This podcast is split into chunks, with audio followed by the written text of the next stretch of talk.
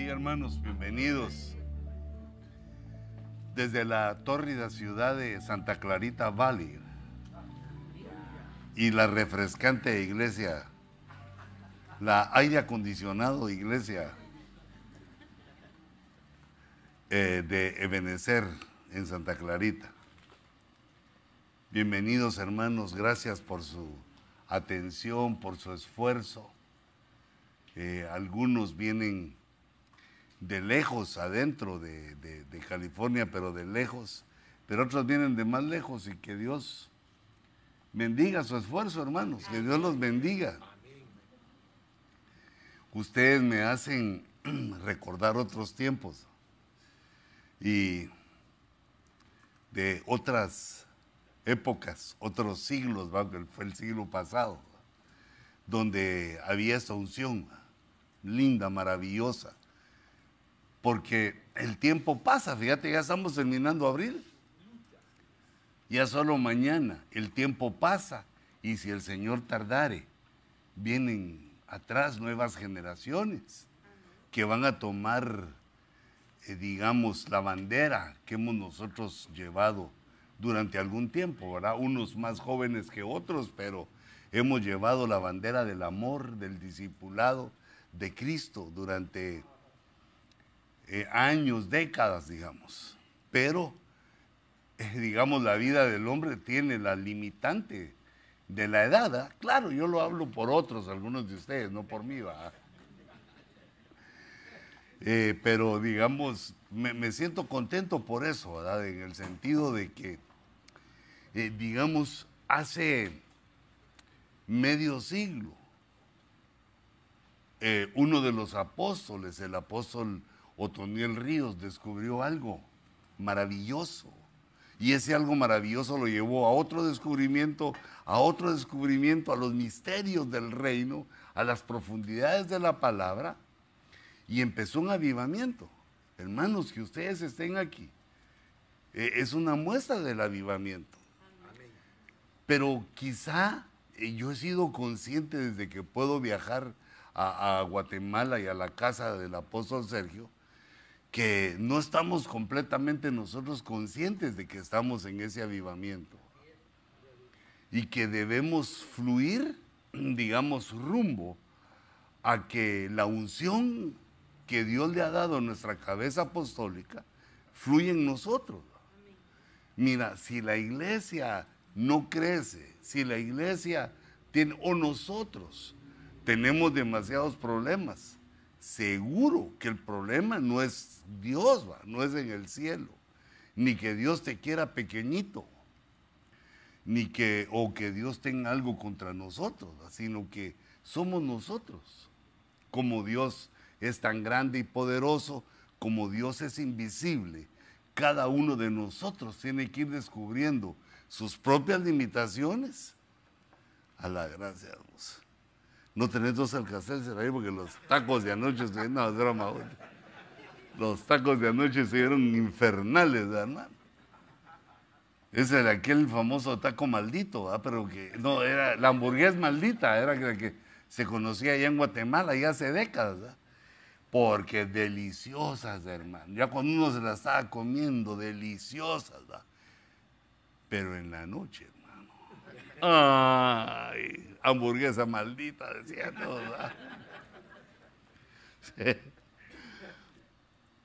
Pero entonces, hermanos, entre, digamos, esta alegría y las pláticas, yo los eh, exhorto a esto, que no solo eh, tomemos, digamos, como que fuera una clase, una cátedra, como que aprendimos otro tema, aunque sí, pero la reflexión y el buscar las carencias que tenemos. Nadie está preparado para esto, sino que tenemos que ir buscando eh, en la palabra lo que se nos predica, en lo que se nos predica. Seguro está eh, la solución que va a hacernos, digamos, crecer, prosperar, que hagamos la obra para la cual Dios nos mandó. No que hagamos lo que se nos da la gana, aunque también, ¿verdad? Pero que hagamos la obra a la cual Dios nos mandó. ¿Perdón? No, no, no, no, no, gracias a vos. Era una broma, hijito. Sí, perdón. Sí, era una broma, es que. Es para alegrarlos, que están muy serios ustedes.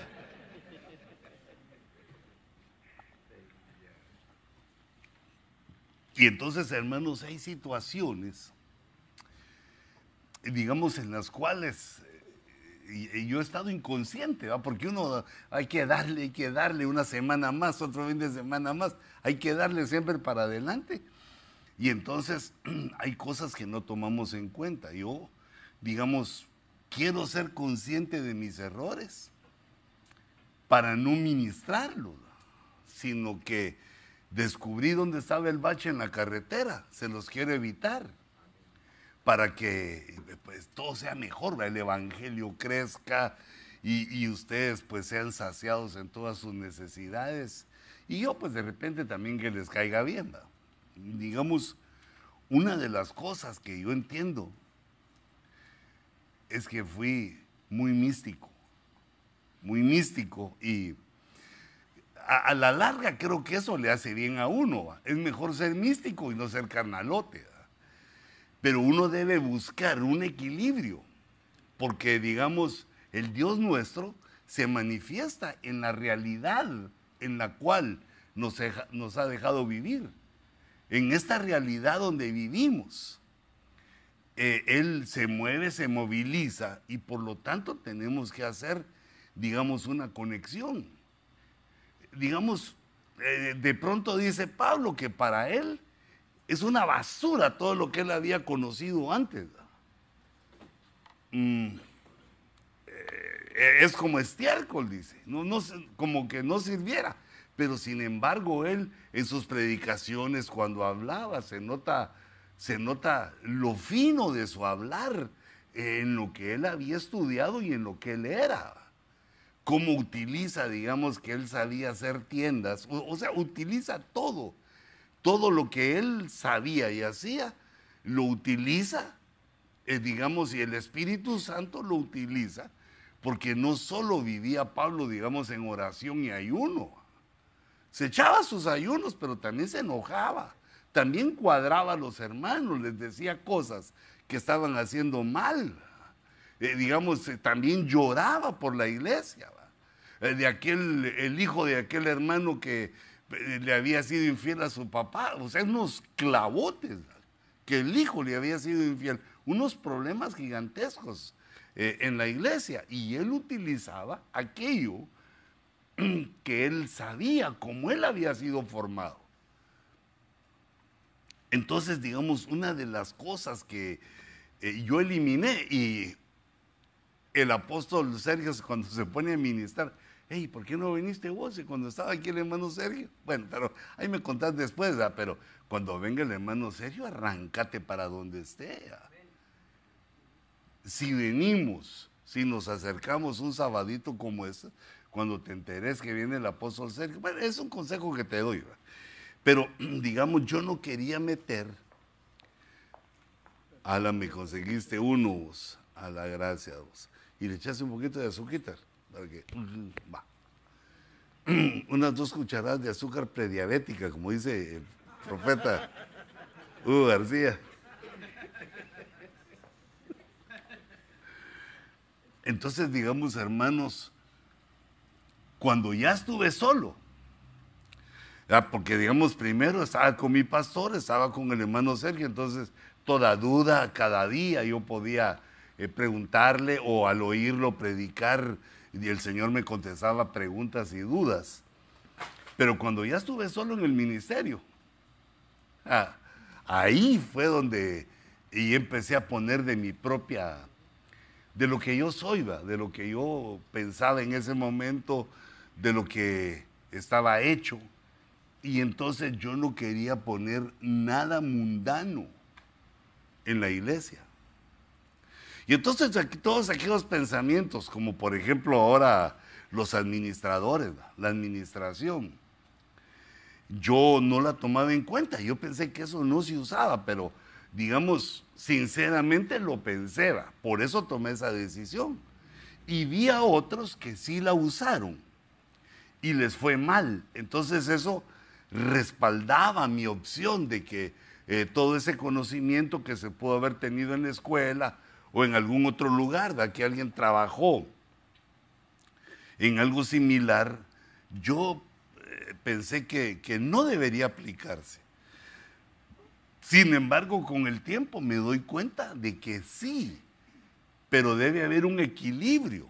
Digamos, lo puede aplicar, perdón, lo puede aplicar alguien que es espiritual y que entonces tome el conocimiento, eh, digamos, humano, humanista, y puede entresacar las partes que son útiles para la iglesia, que son de sentido común, y eliminar aquellas que, eh, digamos, no son para la iglesia. Por ejemplo, digamos, toda administración, eh, esa palabra gobernados, que es el tema de, hoy, eh, significa administrador, un tipo de administrador. Pero la administración no debe ser totalmente carnal porque la iglesia no es una empresa. Uy, se están entrando los olores aquí, hermano. Eso hace que me apresure con los temas. Pero, hijitos, les quiero pasar eso porque cuando ustedes deciden en su iglesia, no estoy yo y no está nadie, sino el Espíritu Santo y ustedes, que tienen que tomar decisiones, que tienen que tener una reflexión, que ahí es donde brotan las características ministeriales y pastorales que obtenemos cuando estamos recibiendo, cuando estamos recibiendo el conocimiento. Porque este trabajo no lo hemos hecho antes. Este trabajo es de aquellos que uno cree que sabe, pero cuando se da cuenta que no sabe lo que debe de saber y se da cuenta que no sabe nada y que comete errores a cada paso y no se va dando cuenta de los errores hasta pasado el tiempo. Entonces, cuando yo desperté a esto, eh, me afligida, me fui al otro extremo, qué bruto, ¿por qué no lo hice? Perdóname, Señor, porque, digamos, yo este año estoy cumpliendo 24 años de estar en California predicando. Pero, pero mis ovejas son pocas para 24 años. Yo tuve un anciano que algunos de aquí lo conocieron, pero así un anciano que, de aquellos feos, ¿va? aquellos que dice uno, ay Dios. En lugar de ayudar, estorban esto. Y entonces él cuando se, fue, se fue, eh, me estuvo, me renunció un par de veces delante de, los hermanos, de algunos. Y entonces yo le hablé en privado y le dije, mira, si volvés a renunciar, te lo acepto, te acepto la renuncia porque yo consideré que él ya estaba pensando que era indispensable. Y para esto, nadie es indispensable. Sino que si no, no puede uno o no quiere uno, pues uno se hace a un lado y vienen otros que lo hacen, lo van a hacer bien. Pero no, nosotros hagámoslo bien. Y entonces él me dijo unas palabras que en aquel entonces me hirieron, va. Pero me aguanté como los machos y no dije nada, me quedó porque me dieron ganas de darle un, por lo menos un, porque se le quedó viendo hacia la iglesia y me dijo, ya debería de tener 600. Me Ay, hermano, y no habían ni 200, fíjate. Ya debería tener 200. Pero, eh, bueno, al pasar el tiempo, digamos yo analizando eso, que cuando lo hieren a uno, uno se queda pensando en lo mismo. Pero ¿qué estoy haciendo mal? Pero ¿por qué otros tienen miles?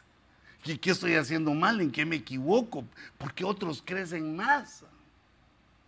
Y entonces Dios me fue, digamos, me fue calmando, me fue enseñando que ese no es el crecimiento de gente, sino que el crecimiento antes de numérico debe ser un crecimiento espiritual. Porque si no, uno no aguanta. Eh, las cargas que se tienen. Entre más gente, más problemas. Muchos más problemas se multiplican. Entonces yo aprendí en aquella lección que, y que Dios me dio. Me dijo, bueno, ¿quién es el que manda? ¿Quién es el que dice cuántos miembros son? ¿Ese que te dijo 600 o yo? Pues, tú, Señor, vos seguías haciendo la obra. Porque ese, ese no es campeonato de, de quién tiene más, sino que esa es una carrera de aguante. Esa es una carrera en la cual nos están probando a nosotros también. Bueno, pero entonces fíjense, hay que aplicar ciertas normas de administración para que la iglesia vaya bien en las finanzas. Si uno no administra las finanzas, gasta más de lo que entra. Porque a uno le dan ganas de gastar. Compremos un aparato, compremos el sonido.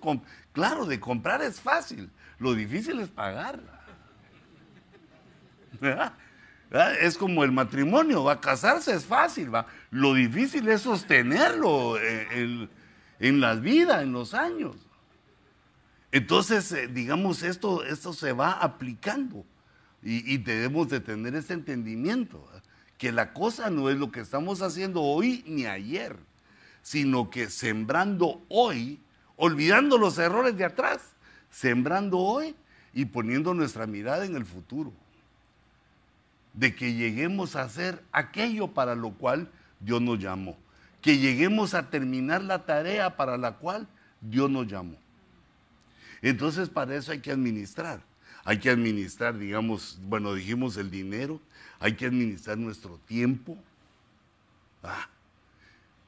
Eh, digamos, e, el hermano Sergio ponía el ejemplo de que el pastor que tiene una DEN en su iglesia, y que entonces el domingo, así con la corbata medio de lado, va, se levanta, no, no, no, ya se levantó, agarra el carro todavía arreglándose, mm, rasurándose en el carro, y va a traer como a 10 hermanos eh, en la venda, para que haya 10 hermanos en la iglesia. Y entonces cuando llega los deja, se bajan, todavía tiene que ver que no dejen basura, una hermana dejó los pañales del nene, y, va, otro botó la soda y después le toca predicar. Y después de predicar, los hermanos le dicen, hermano, lléveme ya porque ya, me quiero ir. Y, hermano, por favor, quédense al almuerzo. No, no, yo, tengo vasca. No, yo, yo, llévenme, por favor. Ni puede participar con los hermanos, eh, con los otros hermanos, porque... Y él se siente, va, pues yo lo fui a traer y hasta te lo dicen, va. Me fuiste a traer, me tenés que ir a dejar. Entonces, mal administrado en nuestro tiempo. Mal administrado. Y las ovejas a las cuales uno le ruega que lleguen son temporales. Se te van a ir tarde o temprano. Lo que debemos de buscar son las ovejas que llegan solitas, así como vos aquí, mira. Ya hoy en la mañana ya no te llamé, te, estuve recordando por medio del hermano Luis Ruiz que teníamos, pero ya hoy en la mañana no te llamé, yo dije, llega o no llega. Lo más seguro es que quién sabe, pero, pero ya, ya, se, ya no, digamos, no se está rogando, porque esto tiene que ser algo que sale del corazón. Pero en una empresa no. En una empresa e, es diferente, porque te están invitando para que llegues a consumir. Es otra la visión. Sin embargo, ciertos principios de administración sirven. Entonces, eh, la vez anterior yo, yo me quedé que les había tomado unas notas de un administrador y les ponía que hay tres grandes facetas para administrar. Como ya vimos que hay que administrar, ¿verdad? el tiempo, eh, eh, y mira, y con el tiempo, recordate que tu esposa te necesita también. Ni amén dijeron las hermanas, pero se la aguantan porque son fieles con vos. Pero digamos, se necesita un tiempo para la familia. Hay que administrar eso. Eh, digamos, el mal administrado todos los días se va con ella al, al súper, anda de chofer con ella, al súper, al mall no, no, tampoco. Ah, un ministro tiene cosas que hacer. Si uno no lee la Biblia y no ora, no está cumpliendo el cometido. Pero también dale unos sus dolaritos para que se vaya a aplanar al mall, ¿va? que vaya ahí a aplanar las. que investiguen las tiendas. Bueno, pero fíjate, administrar lo que se trata es de tener un plan. Ahí te puse las tres cosas. Eh, saber cuáles son los recursos que tenemos. Lo que te entre en las ofrendas. No te lo gastes todo. Analiza cuánto tenés. Cuánto pagas de renta, cuánto pagas. ¿Cómo estás llevando tus, tus cuentas? Son los recursos. Los primeros recursos son los económicos, que nosotros tenemos que aprender a manejar sin ser economistas, así en las manos de Dios. Digamos, en las manos de Dios quiere decir que uno le obedece. Cuando uno obedece lo que Dios eh, le ordena, entonces los errores que uno comete, Él los corrige en el camino. O nos lo hace ver o nos salva de alguna manera. Entonces, digamos, por eso les, les insisto que un ministro debe ser líder en su diezmo y ofrenda. Eh, es decir, si no conoces, si no sabe el diezmar, perdóname, te pusieron antes. Saliste antes. Porque sin diezmo hay devorador. Quiere decir que todo lo que uno hace le mete la gran mordida el, devorador. Pero eso ya lo saben ustedes, no, no lo quiero solo tocarlo, porque ahí van en cuenta los recursos. Si nosotros somos fieles en lo del dinero, como no es una empresa, hasta el Estado sabe, nos dicen non-profit, non-profit organization. Ellos saben que no es por hacer dinero, aunque la iglesia puede llegar a tener mucho. Pero recordémonos que no es nuestro, somos administradores. Pero eso no quiere decir que no te compres un tu traje bien bonito, una tu corbata italiana, que, o sea, depende de cómo te está yendo o si también fluís, como hay muchos pastores que fluyen aún en el trabajo secular. Pero entonces, fíjate, se va haciendo un plan, no es que uno llega a predicar ya con un plan, pues que uno, uno ni sabe a dónde lo van a mandar, uno no, no puede prever eso, que eh, digamos en una empresa así, en la empresa se calcula dónde quiere estar, en un shopping center, en el mall, cuánto cuesta, de qué tamaño, qué va a vender. Ahí se manejan otras cosas.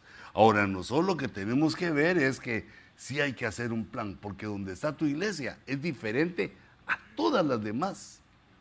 No se puede poner el modelo de otro, sino que uno tiene que buscar el propio. Porque si no, con un administrador bastaría. Con uno que sepa cómo administrar y nos diga, así hacelo. Y uno obedece. Pero uno como pastor, Dios le va mostrando cosas. Se necesita entonces ir formando el plan y se va formando y se va corrigiendo, se va aumentando, se va quitando, mm, porque no hay plan perfecto. Luego los recursos, pero lo que tenemos que tener claro son los objetivos. Ay, qué chiquita se mira mi letrita ahí. Ahora sí estoy entendiendo cómo están las pantallas acá. Entonces, fíjate, por ejemplo, digamos, estos puntos son puntos que tomé de uno que está queriendo enseñar a administrar. Pues que yo lo quería tomar para darme una remojadita en la memoria cómo se administra y, y también compartirlo contigo. Pero no es exactamente como dice aquí, pero sí el concepto. Dice, formar un equipo con alto desempeño, habilidades de líder y que esté comprometido. Pero para formar en el mundo un equipo de alto desempeño, lo que hay que sacar es billete. Y una empresa que empiece a ver, que empiece a llamar a las personas que necesitamos. Si necesitamos uno que sepa matemáticas, si necesitamos uno que sepa de leyes. Se hace un equipo, pero hay que pagarles. E, eso es la empresa, hace su equipo de alto rendimiento. Pero ahora nosotros no, somos así, pero sí hay que hacer el equipo. Hay que hacer un equipo y esas características me parece bien. Las habilidades de líder que tengan los que van a ministrar con nosotros y que estén comprometidos con la obra.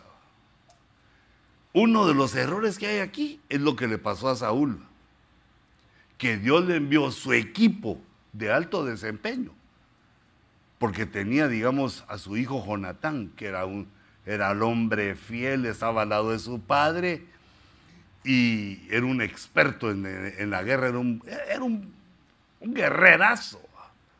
Era parte de su equipo, habían otros, pero estaba este y Dios le lleva a David.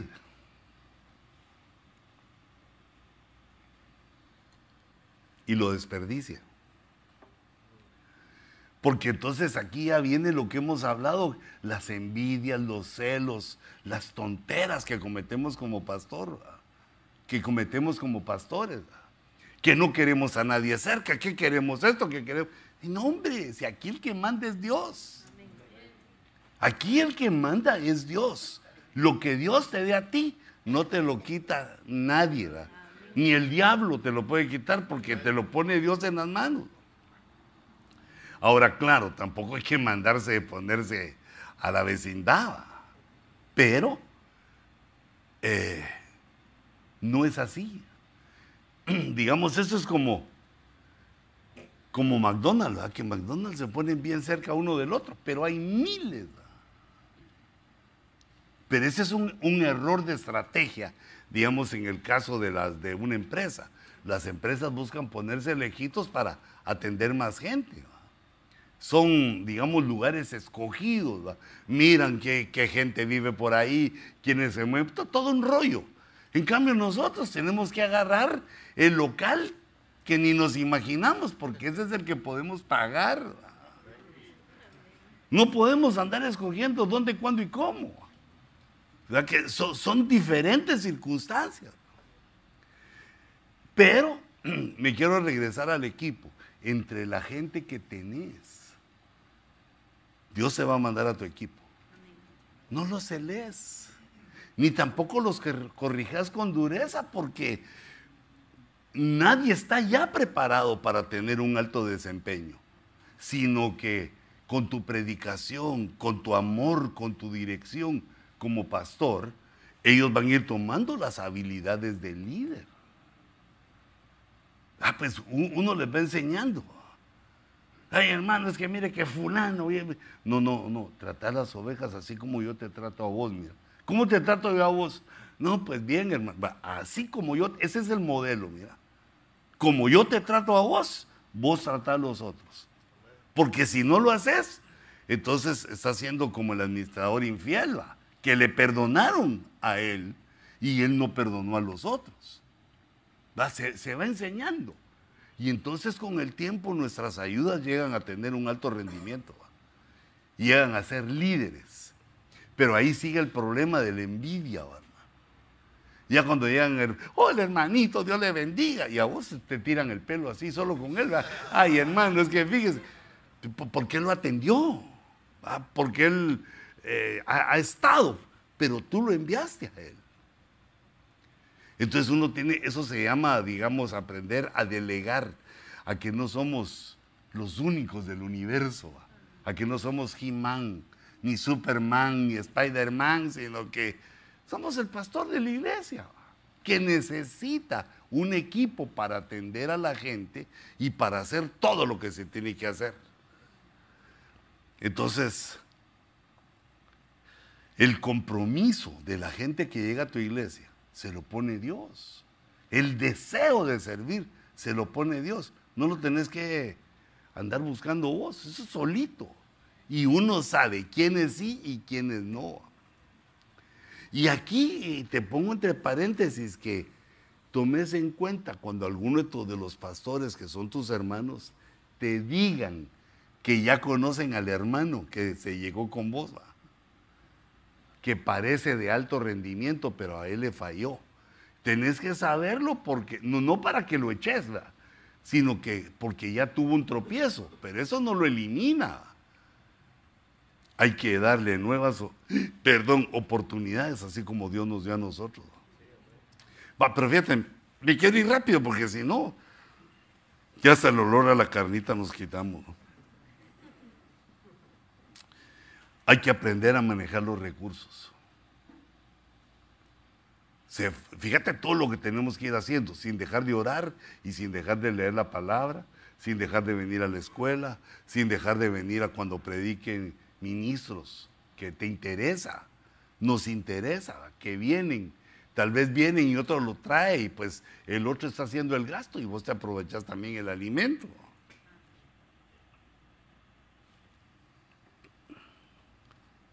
Entonces, aquí, bueno, puse las operaciones de la iglesia, lo que hay que hacer, la media, todos los, los departamentos, evangelismo, discipulado. Mira, nosotros estamos pequeños en número. Tenemos que ponerle un respaldo al evangelismo. Tenemos que salir nosotros con la gente. Tenemos que enseñar nosotros evangelismo. Pero yo no digo que dejes de enseñar el discipulado, las profundidades, lo maravilloso. Sí, pero hay que salir a hacer evangelismo. Porque acaso no es esa la llave con la cual la iglesia crece. ¿Ah? Pero, no, hermano, pero aquí estamos orando porque la gente venga. Y no llega, vamos. Igual un montón de jóvenes están esperando que llegue su esposa, pero no la salen a buscar, vamos. Ahí sí que, como dijo aquel católico, a Dios rogando y con el mazo dando, dijo. ¿ah? O sea que se requiere que uno crea que va a pasar, pero que actúe eh, a consecuencia de lo que quiere que ocurra. Mira, y así, digamos, somos sin, sin ponerle este equilibrio, que solo esperamos que Dios haga las cosas, Dios me va a dar el dinero, Dios me va a dar el amor de mi esposa, Sí, pero actuaba. Hay que actuar. Eh, en lugar de ir a hacer cosas, eh, digamos, carnales, hay que pensar en esto. Pero fíjate, una cosa que ponía yo, o, no, la leía y miraba yo, la generación de eventos. Cómo la iglesia genera eventos. La generación de eventos, es decir, que invites a ministros, no le da crecimiento a la iglesia. Y yo te quiero pedir que seas sensato. Si vos invitas a un ministro que llegue a la iglesia y después están llamando a los pastores para que lleguen ese día, perdón, no, no soy criticando, bueno, más o menos iba. Estás llamando a los pastores, hermano, vení y apoyame. Vení y apoyame. Entonces, la idea es que el ministro que llega vea que está gordita la iglesia que tenés gente. Estás gastando el dinero por nada. Porque, ¿qué bien te hace eso? Solo le reunís un montón de gente al ministro para que predique. Pero la idea es crecimiento, fortalecimiento. El fortalecimiento lo da el pastor, el que le debe predicar a sus ovejas sos vos, o hijita tú, si ayudas a tu marido. El que predica, los pastores, porque si no las ovejas no nos reconocen. La oveja reconoce a su pastor por el oír. No es porque seas guapo, no es porque seas tremendo, que te quede bien la corbata, que no tenés panza, cae perpendicular, ahí, no como la de uno que en catarata, vamos. Pero está bien, eso te ves bien, pero eso no es. Sino que la gente se va a quedar porque tenés algo que enseñarles, algo a dónde dirigirlos. Entonces, la generación de eventos está un poco equivocada. Los que deben predicar somos los pastores. Y ese dinero que te ibas a gastar, guardalo para la iglesia, ahorralo, hace tu ahorrito. Ahora, cuando decidas llevar un ministro, yo no digo que no invites, invita a todos los pastores que quieran, pero no es ese el punto, sino que tu punto debe ser, traigo a tal persona porque tiene, tiene esto, tiene esto de Dios, que quiero que lo ministre al pueblo, a mí. El primero es uno, a mí y al pueblo. Entonces, no, no es para solo por hacer un evento, sí, porque es que yo veo que el hermano Sergio, veo que el hermano Germán, veo que aquellos hacen aquí, hacen allá, invitan Sí, sí, pero es que uno no debe comparar su iglesia con la de otro. Imagínate uno compara su iglesia con la del hermano Sergio que tiene miles. Igual el hermano Germán. No es lo mismo. Ahí hay otro tipo de problemas y hay cambio de plan. Los objetivos son los mismos. El objetivo es que nos santifiquemos para participar en el rapto. Es el objetivo de la iglesia. Pero también objetivo que crezca la iglesia. Entonces anda por la ruta correcta. La ruta correcta es invertir en evangelismo. No te quedes adentro. Y yo cuando leía generar eventos, dije, esta es una empresa que hace que sus trabajadores almuercen juntos, que hace que sus trabajadores lleguen con sus esposas y les llevan ahí un payaso, les llevan a Cepillín para que tengan una tarde alegre con sus hijos. Pero nosotros no tenemos a Cepillín, lo que tenemos es al pastor. ¿va?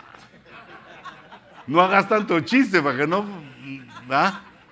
no parezcamos así. Lo que la gente quiere es palabra. Lo que la gente quiere es que tú eh, les enseñes lo que has aprendido. Pero esto cómo cuesta entenderlo. Ahora lo demás de los recursos, lo que dice ahí sí, desarrollar lo nuevo. Digamos, creo que para muchos de nosotros el área de, evangelismo es algo nuevo. No, no lo hemos hecho. Y sin embargo, hay ovejas. Imagínate si lo hubieras hecho si lo hubiéramos hecho. Yo te confieso que no lo he hecho, porque mi mentalidad es que la palabra y que la palabra y que apocalipsis y que... ¿Ah? Porque eso es lo que nos gusta. Pero, ¿y los nuevos? Hay que bajarse un rato de la nube, pues de la nube celestial, y poner los pies en la tierra, que se están perdiendo millones de almas y parte de nuestro trabajo, dice la Biblia, haz obra de evangelista. Entonces, aprender a manejar los recursos es que los recursos vayan a donde es necesario. Y una de las necesidades es evangelismo. Es decir, para eso, para eso nos trajeron. Dirá, establecer controles. Eso es administrarla. Pero aquí puse yo al final de que eh, este de poner ciertos controles evita que se nos vayan las ovejas o el dinero. Pero digamos, esto es difícil de, entender para muchas ovejas al lesba. Es muy difícil de entender, por ejemplo, que vos estés pendiente de qué pasa en la cafetería, si tenés librería. ¿Qué pasa? ¿Cómo se da el dinero? Porque hermanos, yo se los he mencionado antes, pero esto yo se lo aprendí a mi abuelita, pero de verdad, no, no es un decir, ella lo decía.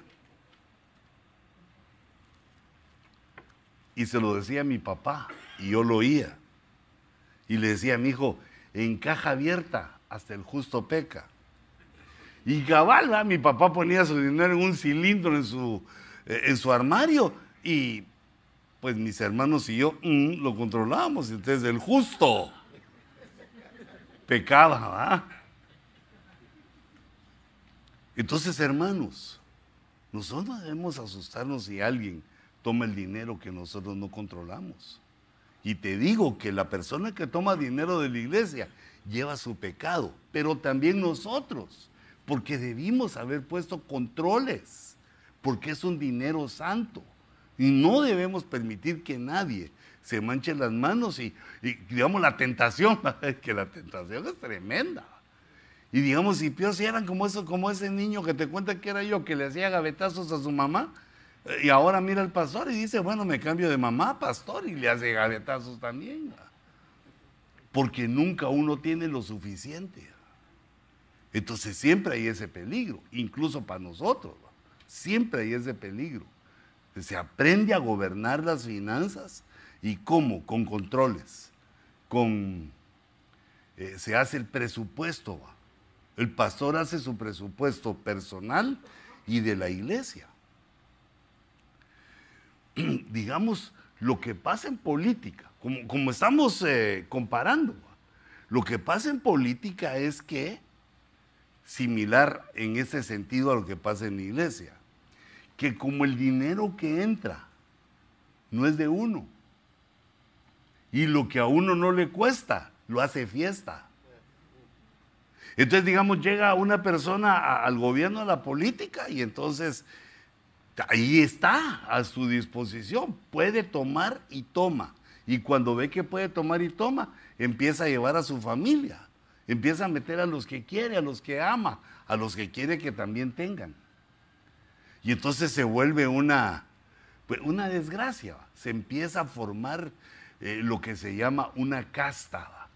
Gente que no quiere salir del gobierno porque de eso vive. Y eso le puede hacer daño a nuestra familia. Porque recordate que, digamos, Dios está encima de nosotros. Y tenemos una parábola tremenda en Lucas 16, que la vamos a ver adelantito, en el cual el administrador es quitado de su puesto el administrador es quitado. Y siempre tengamos en cuenta eso, que hoy Dios nos está respaldando y nos está poniendo como ministros, pero Dios puede decidir de acuerdo a nuestro comportamiento el quitárnoslo. No, no necesariamente que te quite, que te mate, pero hermano, se va la gente. ¿No has visto, no has visto otras iglesias donde se, va la gente? Fíjate, por ejemplo, por ejemplo, se acerca una mujer guapa, hermosa al pastor y le tira líneas al pastor. Y el pastor cree que tiene 20 años menos, que es tremendo. Que es tremendo, que lo que pasa es que hay mucho con la misma y que, y que va y que él puede y que va. Y lo hace caer y digamos antes de la caída no, no, a nadie se lo voy a decir, pastor, no tenga pena entre, entre usted y yo. esta pasión nos derrite, nos, nos, derrama, que esta pasión. Y en cuanto pasa la pasión, se le suelta la trompa que Pues era el diablo que te quería, te quería, te destruyó prácticamente. Entonces nosotros debemos entender que, digamos, la tentación, las cosas están ahí, pero el enemigo está esperando que tropeces para destruirte. Mira qué peligroso. La fama, que te sientas ya muy dueño de ti mismo. La dama, da como en este caso, qué guapo es usted, pastor. ¿Cómo no lo conocía antes? ¿Cómo la vas a conocer si le llevas como 15 años de edad? inocente y brutal criatura. Brutal porque la brutencia, ¿va? ya les he dicho que es infinita la brutencia. Pero eso no debe ocurrir con nosotros, hijitos. Mira, ese es el error que después lo chillamos los pastores. Te juraron ante un altar de rodillas y con un escapulario de que nunca lo iban a decir. No, el diablo lo que quería es que cayeras y ahora lo sabe Dios, lo sabe el mundo. Lo sabe Dios, lo sabe el diablo y lo va a saber el mundo. Y entonces la gente, ¿qué pasa? Cuando sabe que tuviste una caída así, se va. Todo lo que hiciste se va al traste. Yo no esto lo estoy advirtiendo, ¿va? para que no andes, ni yo, para que no andemos chillando después, ay, ¿por qué? Yo no sabía. Uno tiene que saber que esto se defiende como hombre. Y por eso te da Dios esa dulce criatura que se llama your wife. ¿ah?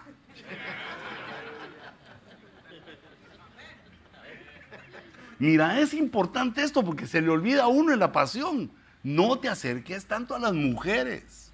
No les tengas tanta confianza, no seas confianzudo, hombre. Ese es cuando uno es chavo que conoce a otras mujeres de su edad. Dame la que te la doy y le contas chistes. Ahora, como estás de pastor, no. No, tampoco hay que tratarlas mal ni ser serio, ¿va? pero date tu lugar, porque eso puede destruir.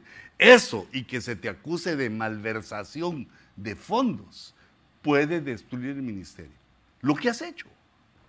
Y entonces, si el que cometió esos errores de orgullo, fama o dama, eh, de, orgullo, dinero o fama, el que puede volver a comenzar, pero ah, de repente ya está viejo uno para volver a comenzar, hermanos. hay que cuidar, mejor hay que cuidar lo que has hecho durante tu vida. Las ovejas que Dios te ha dado, lo que tenés, tú sabes cómo lo has sudado, cómo en aflicción lo has logrado. Dios te ha bendecido. Y tenés que saber también que en un baboción, dirían en Guatemala, perdón, no sé si está mal dicho eso. Es que baboso es una palabra así como una tonta, como que uno tiene una tontería. Porque hay un animal que se llama babosa, que es así como gusano, todo feo. Entonces cuando uno comete error, se mira como un gusano todo feo, como baboso.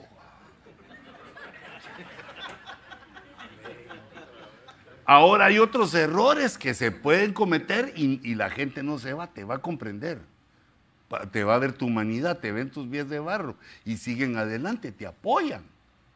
Pero esas, esas cosas no, no, no te las tolera la gente. Ni, el, sexo ilícito, ni, la, ni la malversación de fondos. Y también el orgullo. Hijito, no caigas mal, hombre. Sé humilde. ¿Por qué vas a caer mal? ese, ese no es una, digamos, decisión inteligente. Estate con la gente, platica con ellos, deja que te, Mira, como aquellos que dicen, pastor, le quiero compartir algo. En lugar de decirte, compártame algo usted, hábleme de su sabiduría, que escucho. Aquí su siervo escuche, le escucha, hable, hable cosas tremendas de la vida. No llegan a darte sus remas. Va, tenerles paciencia. Te llevan los problemas que tú los resolverías fácil, pero porque tú sos el pastor. Va tengámosle paciencia a la gente porque recordate que ellos son los que ofrendan, los que diezman, los que ahí están oyéndote a veces tus herejías, ¿va? porque unos hermanos echan como dos herejías por hora, esa es la velocidad que llevan. Y otros más, va de a seis herejías por hora, hasta los hermanos ahí.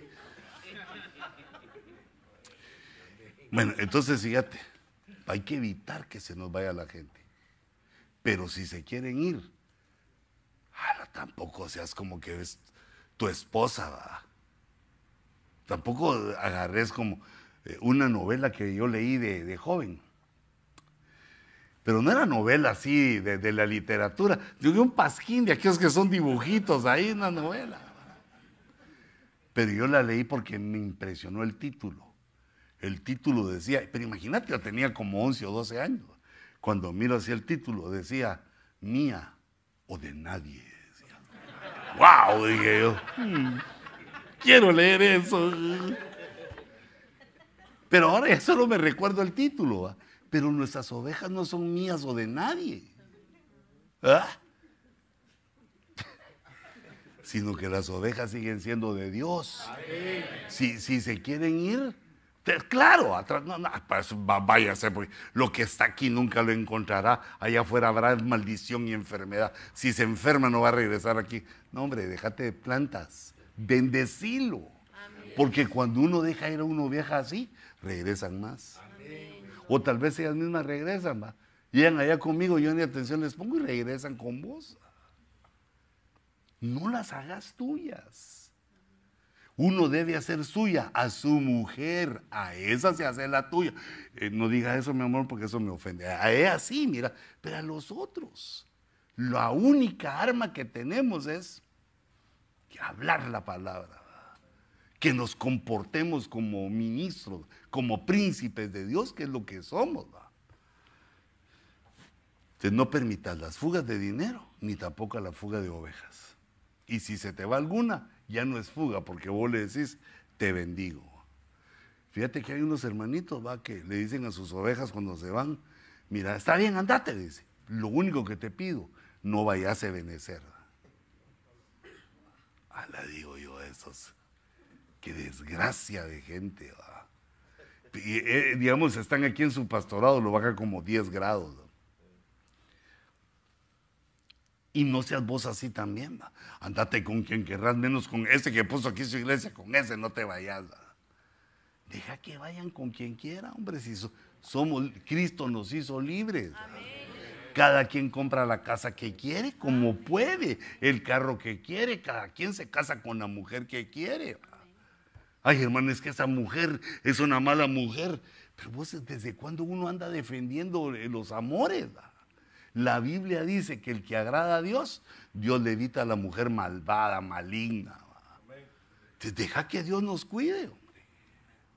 Porque si no se vuelve uno el doctor corazón. Ella sí, ella no.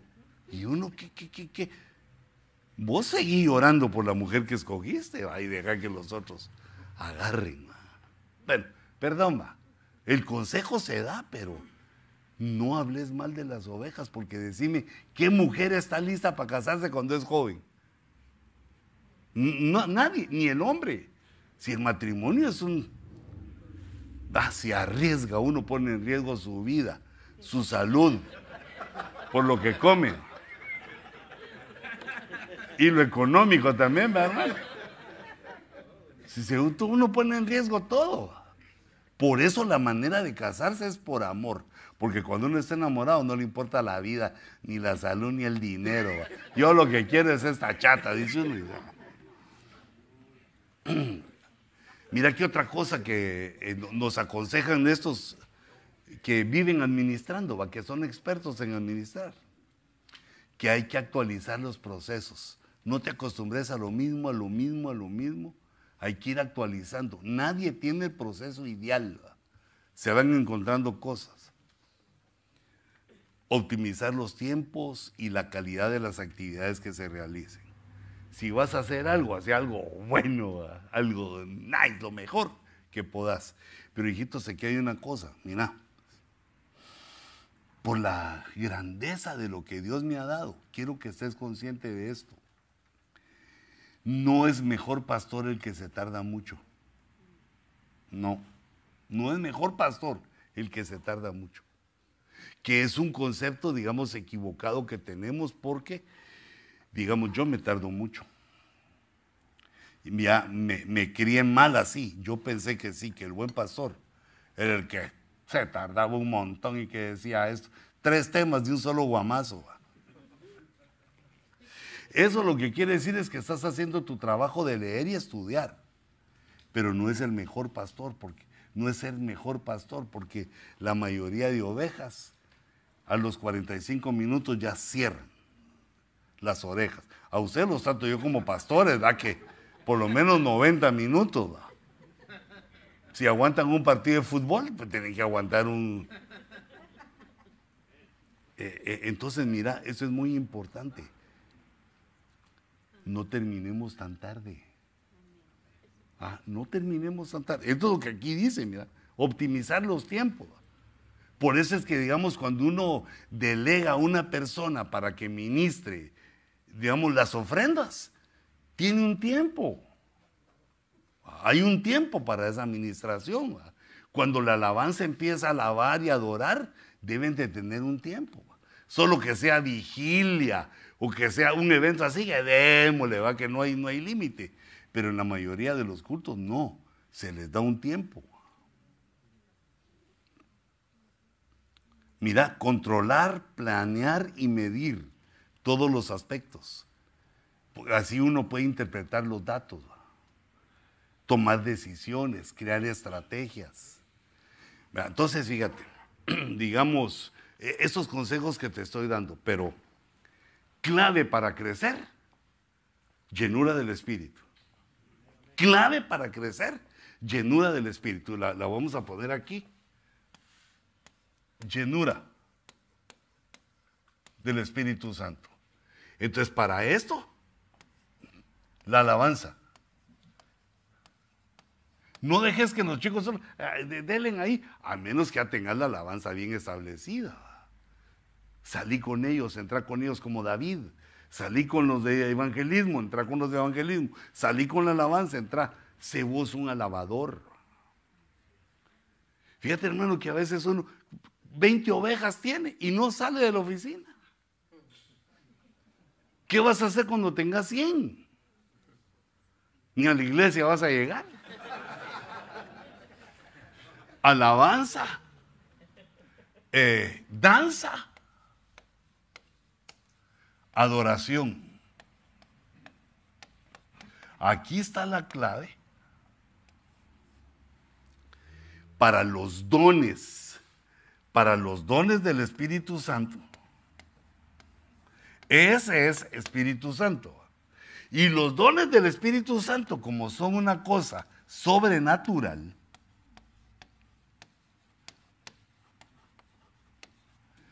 llaman a la gente. Eh, por eso, por esa grandeza, es que muchos se inventan, se inventan, tibritábara, hacen un ridículo ahí. Porque como no pasa, se inventan.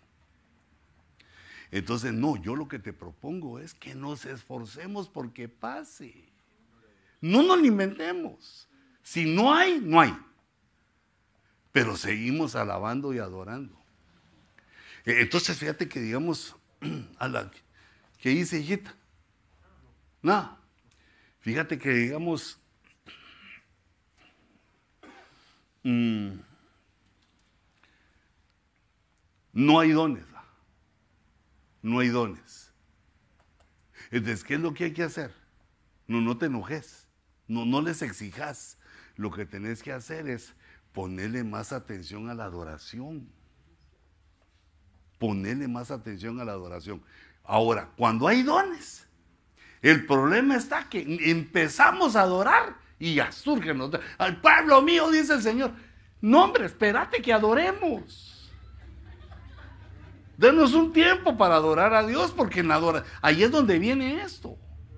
Eh, la adoración, digamos, trae, solo que, ay Dios mío, vamos a ver si me funciona aquí. Eh, eh, digamos, la adoración trae el cántico nuevo.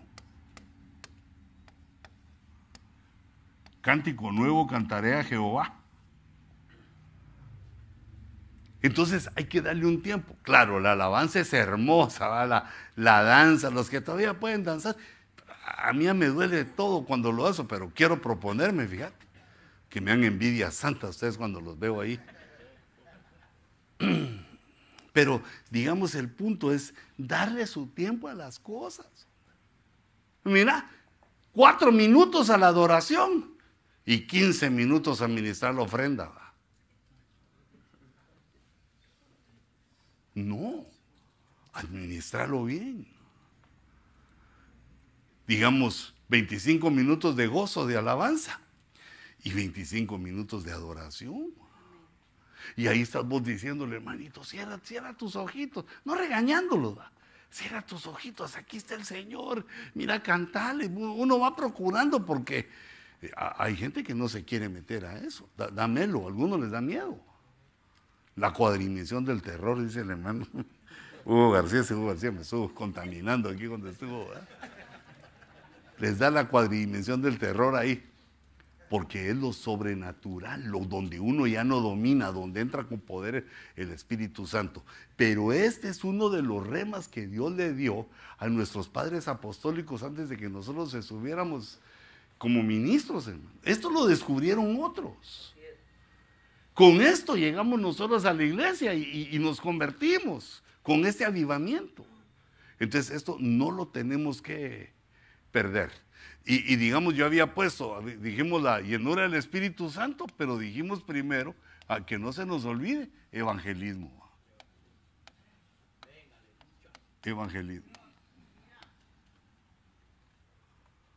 Ah, digamos Guillermo, Chica, vos eres un testimonio, hermano, que. Ah, pegador, va. Claro, solo no lo tenés que dar en El Salvador porque si te miran ahí tus. ¿Va? De una vez Bukele te mete allá al.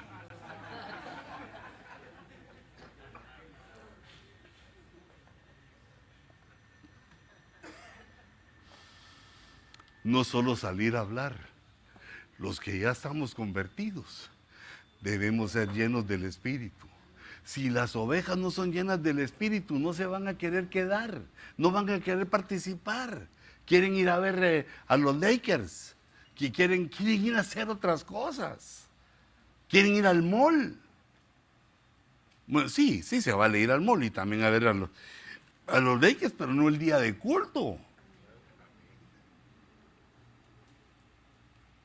Las ovejas se vuelven carnales.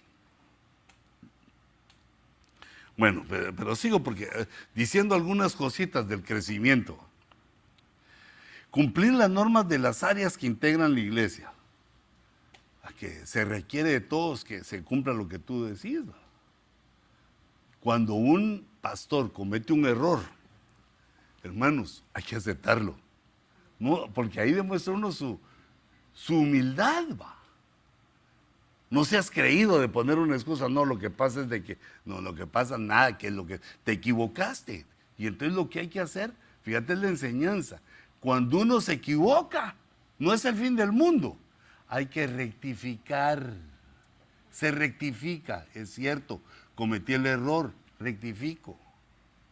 Mira, si alguien, si uno es abusivo con alguien, si uno ofende a alguien, no, no es tu enemigo ya para siempre, solo rectificar hermanito, perdone o perdona, perdona. Se me fue, se me chispoteó algo que se te ocurra ahí para bajarle la presión a la cosa. Así soy yo de maleducado y dale gracias a Dios que no te trancasía, porque en el mundo antes yo era así. Va, si te reíste vos, también se va a reír aquel. Y, y, le das la. las cosas se arreglan. Las cosas se pueden arreglar utilizando la inteligencia y estas características de humildad.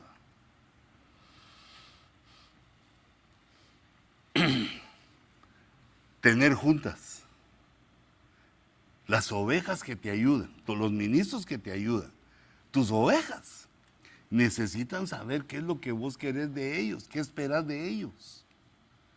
Las juntas, ¿verdad? Y también, hermano, que uno se siente bien bonito. ¿va? Cuando ah, me llama el pastor, va.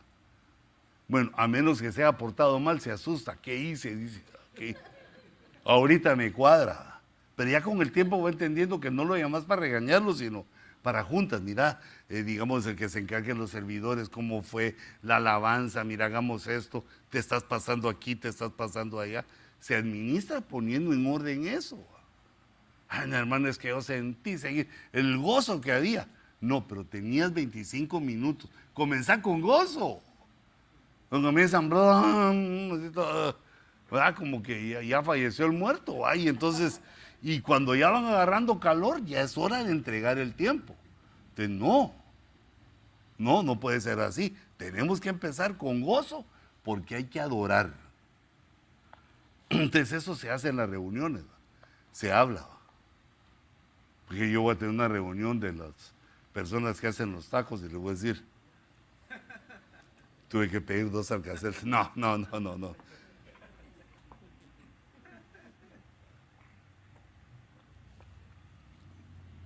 Se arregla, Se arreglan las malcriadezas, hijitos. Y, y, digamos en las pruebas, ¿va? porque si te das cuenta hoy, los hermanos que vienen de allá conmigo, hoy ninguno vino, solo tres personas vinieron. Los demás ninguno vino. ¿Por qué? Nos estamos moviendo, hay que ir a chambear allá. Ah, o sea que, entonces, ah, hermano, pero yo pago, hermano. Yo, yo, sí, pero ese no es el dinero. Si lo querés, se lo devuelvo. ¿Ah? Eso no es por el dinero, sino que Aquí es una disciplina en la cual te estoy enseñando a ser pastor para que no vas a ser chillón cuando tengas tu obra. Hay mucho, hermano, a predicar dos veces el domingo, mucho. Siento que me duele la cabeza, me duele el corazón. No, esas cosas afeminadas, fuera. Pues que, ¿cómo es que un pastor va a decir que mucho culto, hermano? El que piensa que mucho culto no es pastor. ¿Verdad? Es como que le digas a un nadador que, o encontrés un nadador que no se quiera meter a la piscina. Los que le gustan la piscina solo llegan y se ponen el traje de baño. Y si no tienen traje de baño, pantaloneta. Y si no hay mujeres, ropa interior. Pues, porque se quiere meter porque le gusta. A los que están levantándose contigo, que son tu equipo, juntarlos, tener juntas y enseñarles a que apunten, enseñarles a que le pongan, a que estén comprometidos, eh, enseñarles. Fíjate, por ejemplo, yo de vez en cuando, un par de veces al año, junto a los ancianos, y les enseño qué dice la Biblia de los ancianos, que deben ser irreprensibles. Ah, pero eso, mira qué palabrita eso, o sea que no haya nada que reprender. ¿Y quién puede hacer eso? Ni uno, ni en los apóstoles. Pero ahí dice que sean irreprensibles. Y la, enseñanza es que el trato a las ovejas tiene que ser con amor, fino. No, hermano, es que allá donde yo estaba no lo hacíamos así.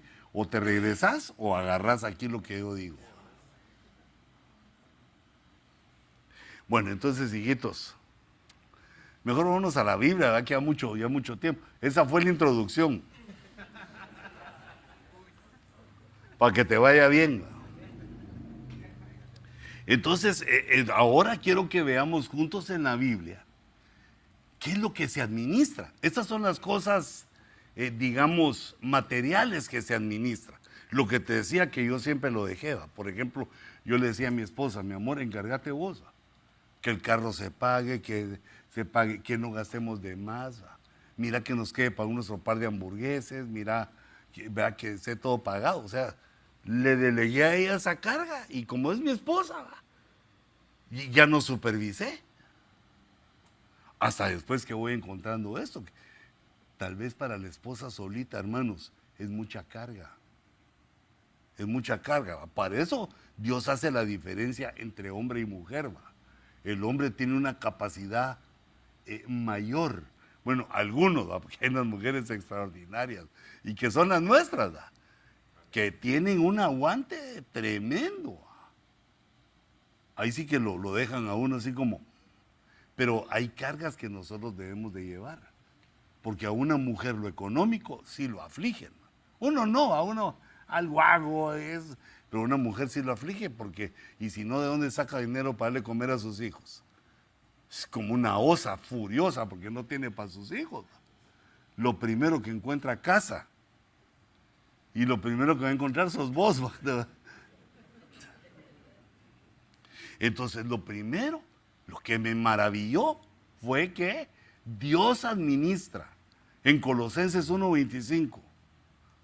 Aquí está hablando del evangelio de Dios y dice, de la cual, del cual evangelio fui hecho ministro, conforme con el plan, como se estableció conforme a la administración de Dios. Así que Dios administró también. Los ministros hijitos venimos ya desde que nacemos. Como ministros ya tenemos una ruta establecida por Dios donde vamos a encontrar nuestro llamamiento, vamos a encontrar lo nuestro. Porque Dios al administrar nos preparó desde antes de la fundación del mundo, nos escogió y nos preparó para que viniéramos a esto. No te sientas de que seré pastor o no. No, si aguantas aquí, es que sos ministro. Ahora, cuando uno no aguanta, que mucho, que aquí no dan comida, que aquí no hay café, eh, eso, todo sí, eso hay que mandarlos a Starbucks. Entonces, de todo esto, de, la iglesia, de, donde estamos involucrados, llegamos a ser lo que somos y llegaremos a ser lo que seremos por la administración de Dios. Dice, que me fue dada, dice Pablo, para beneficio vuestro. Ahora, ¿para qué es esa administración? Mira, ¿para qué nos llama Dios? ¿Cuál es el punto principal de nuestro llamamiento? A fin de llevar a cabo la predicación de la palabra. Por eso es que algunos cometemos los errores, digamos, de no administrar pero de todos modos Dios nos sostiene porque a lo que fuimos enviados fue a predicar, a predicar la palabra. Ese es el llamamiento, hijitos. Ahora, para predicar la palabra hay que llenarnos de la palabra, porque la boca habla lo que hay en el corazón. Y el corazón es el intelecto. El corazón no son los sentimientos. El corazón es el que piensa, el que decide, el que razona. Ahí está la voluntad. También están los sentimientos, pero debe eh, dominar, debe ser más fuerte nuestra capacidad intelectual. Las cosas son como son. Si le echamos la salsa de los sentimientos, cambian. Y, y también si le echamos la fría salsa de la indiferencia, también cambia la realidad. La realidad debe ser vista por el intelecto como lo que es. Eh, mira, hermano, si nuestra esposa comete un error, no se lo pases. O sea, yo, yo te predico y todos predicamos de que hay que amar a la esposa. Pero si la esposa comete un error, se lo tenés que decir, claro, en privado. No se lo vas a decir delante de todos, en privado. Si tus hijos cometen un error, los debes de disciplinar, porque si no se va formando la casta, la casta de los que tienen dinero, la casta de los que mandan, eso son cosas que destruyen a la gente. Tener la autoridad de mandar, tener la autoridad de más dinero que entre la bolsa, hermano, a cualquiera, a los grandes políticos, a filósofos, va, a Balaam, profeta del Altísimo. Lo, tentó eso. Entonces se vuelve la casta y la casta es los que mandan, los que eh, les hacen manicure, son los que, eh, digamos, no comen con la mara, ¿va? porque la mara, a saber si se lavó las manos. ¿va? Si alguien tose, a saber no está, está echando COVID de la mara por allá y nosotros no. No. ¿Cómo es que es el pastor con las ovejas? Entre ellas. Ahí va viendo que eh, la patita, no, no, no, no es patita, la ovejita que se llama Patricia, él le puso el nombre Patricia no esté enferma, que esté comiendo, si ya tomó agua, si renquea. Entonces, fíjate, esta, locura que se hace grande uno como pastor. Y los hijos y la mujer se embelezan con el poder y con el dinero. Lindo tu ministerio, vas a salvar a miles, a millones, gloria a Dios, y los tuyos te pusieron a guardar viñas y la tuya no guardaste. Entonces, digamos, les vas a caer mal a, a los hijos y a la mujer porque les vas a decir no. Pero si no lo hace uno como hombre, los destruís. E, esa es una destrucción que se va viendo hasta en el futuro. Al principio no se ve porque, sí, papi, yes, my love, o sea que te, te, sigue la jugada. Así pasa en la política, hasta que hay una revolución y se los bajan a todos. Así pasa en la iglesia, hasta que hay una revolución y se van todos. Y entonces dice uno, ¿qué hice? No debes de perder la pista de esto. Tus hijos y tu esposa no pueden tanto como vos. Bueno, hay hermanitas que sí, pero eso no lo digamos porque si no se empoderan.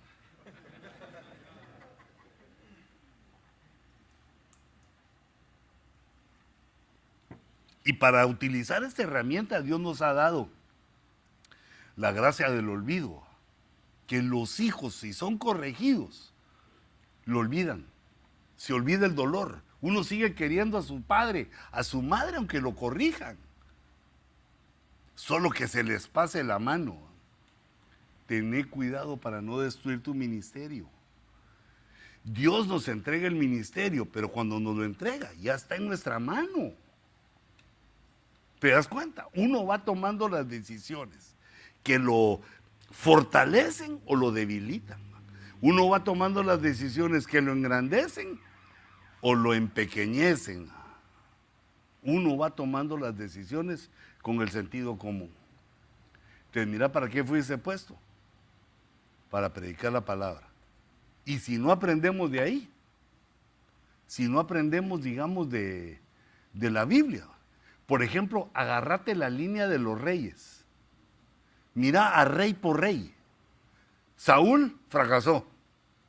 David la hizo. Salomón la hizo. Y de ahí en adelante solo tres reyes se, medio salvan. De ahí todos llegan a la idolatría, que todos caen. ¿Por qué? Se formó una casta, una casta de reyes. Y la Biblia decía claramente qué es lo que hacía un rey, leer la Biblia. No debería tener muchos caballos, no debería tener muchas mujeres. Bueno, eso sigue, eso sigue, hermano, eh, en pie. Ahora puede tener uno, muchos caballos, pero caballos de fuerza en tu carro. Que no debería tener mucho dinero, lo necesario. ¿Para qué quieres más? Se vuelve uno como político que, eh, digamos, digo yo, esos se roban 300 millones y digo yo, ¿a qué hora se va a gastar uno 300 millones? Que 10 meses, te digo, lo único que se me ocurre. O sea que hermanos, el dinero no es así, no se maneja así. No es que estoy pensando en mi jubilación.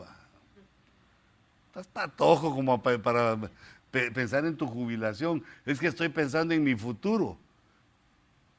Yo también pensaba en mi futuro.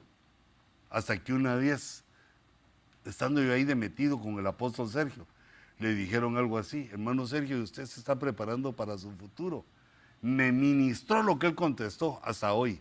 Y él les dijo, mi futuro es Jehová. Pues, no somos siervos, pues, hijitos. No somos ministros. Quiere decir que no nos va a faltar. No agarré lo que no es tuyo.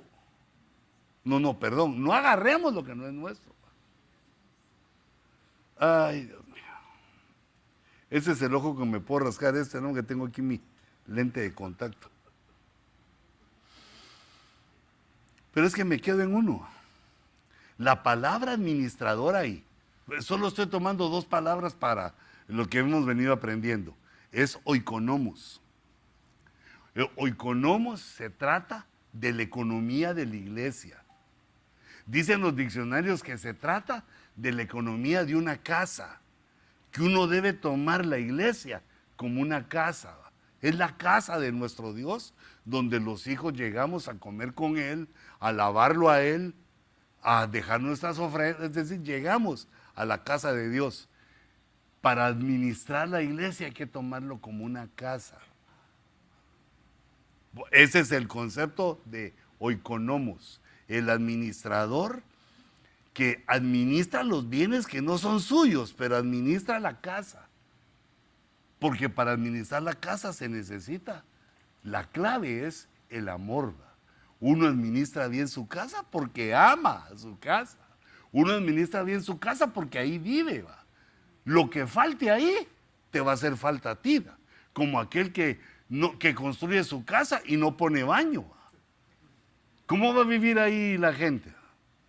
O construye su casa y pone el baño a la par del comedor. ¿va? No. Bueno, si ya está construida, ni modo, pero si uno, uno va pensando dónde van las cosas para que sea lo mejor para mis hijos, para mi esposa. Y si les va bien a ellos, también te va bien a vos. Entonces, el jefe de la casa, el papá de la casa, piensa en la casa porque ama a la esposa. Solo que en nuestro caso no es nuestra esposa sino que es la esposa del Señor. Mira, cuando una oveja sea abusiva con vos, tal vez hasta te maltrate, recordate que es la novia del Señor. No maldigas, guardate, porque tal vez Dios tiene un plan que en un mes le va a dar una planchadota y la va a dejar sin arruga y sin mancha lisa, pero ahorita la estás viendo carnal nosotros debemos administrar para llevar la palabra de Dios. No solo es lo que hablamos, sino cómo vivimos. Otra administración.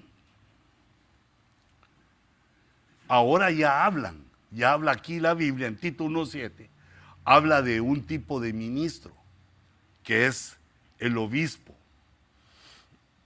Pero no, no te vas a sentir católico, hermano. Mira, una de las cosas que debe, digamos, debemos vencer es el orgullo de querer que nos digan lo que somos. Digamos, el que anda buscando que le digan profeta, porque se siente profeta. Y tal vez lo sos. No dudes. Eh, tené la fe de que lo sos, pero espérate que los demás se den cuenta que lo sos. No querrás que se te reconozca la fuerza, ni como pastor, ni como ningún ministro. Porque digamos aquí estábamos hablando de uno que no es pastor. Ah, es un tipo de ministro que no es pastor. ¿Y qué lo pusieron? Administrador de la iglesia. Mira, cuando uno quiere el título, le está haciendo el juego a su orgullo. Le estás dando alimento a tu orgullo. Si, si, digamos, si alguien a mí me dice, Huicho, bueno, si es mi esposa, más va, pero si alguien viene y me dice, Huicho, pues, no le digo, hermano, usted no sabe que soy apóstol del Señor Jesucristo. Ah, aquí se ve feo. Te lo pongo el ejemplo. O llegan unos y me dicen, hermano pastor, ay no hermano, perdone, apóstol. Y yo les digo, no hijita, también me gusta ser pastor. Porque soy tu pastor. El apostolado es para los otros. En la congregación soy pastor. ¿Te das cuenta? No exijas que te reconozcan. Cuando actúes como lo que sos, la gente te lo va a decir. Si uno exige mucho, bueno, eso porque aquí leía obispo, decía este que humilde, no quiere, póngame pastor intergaláctico, póngame ahí la cuadridimensión del pastor. Entonces mira cómo es uno que administra, que es administrador de Dios, que es oikonomos de Dios. Obstinado en necio. Aquellos que como que nacieron en Indianápolis.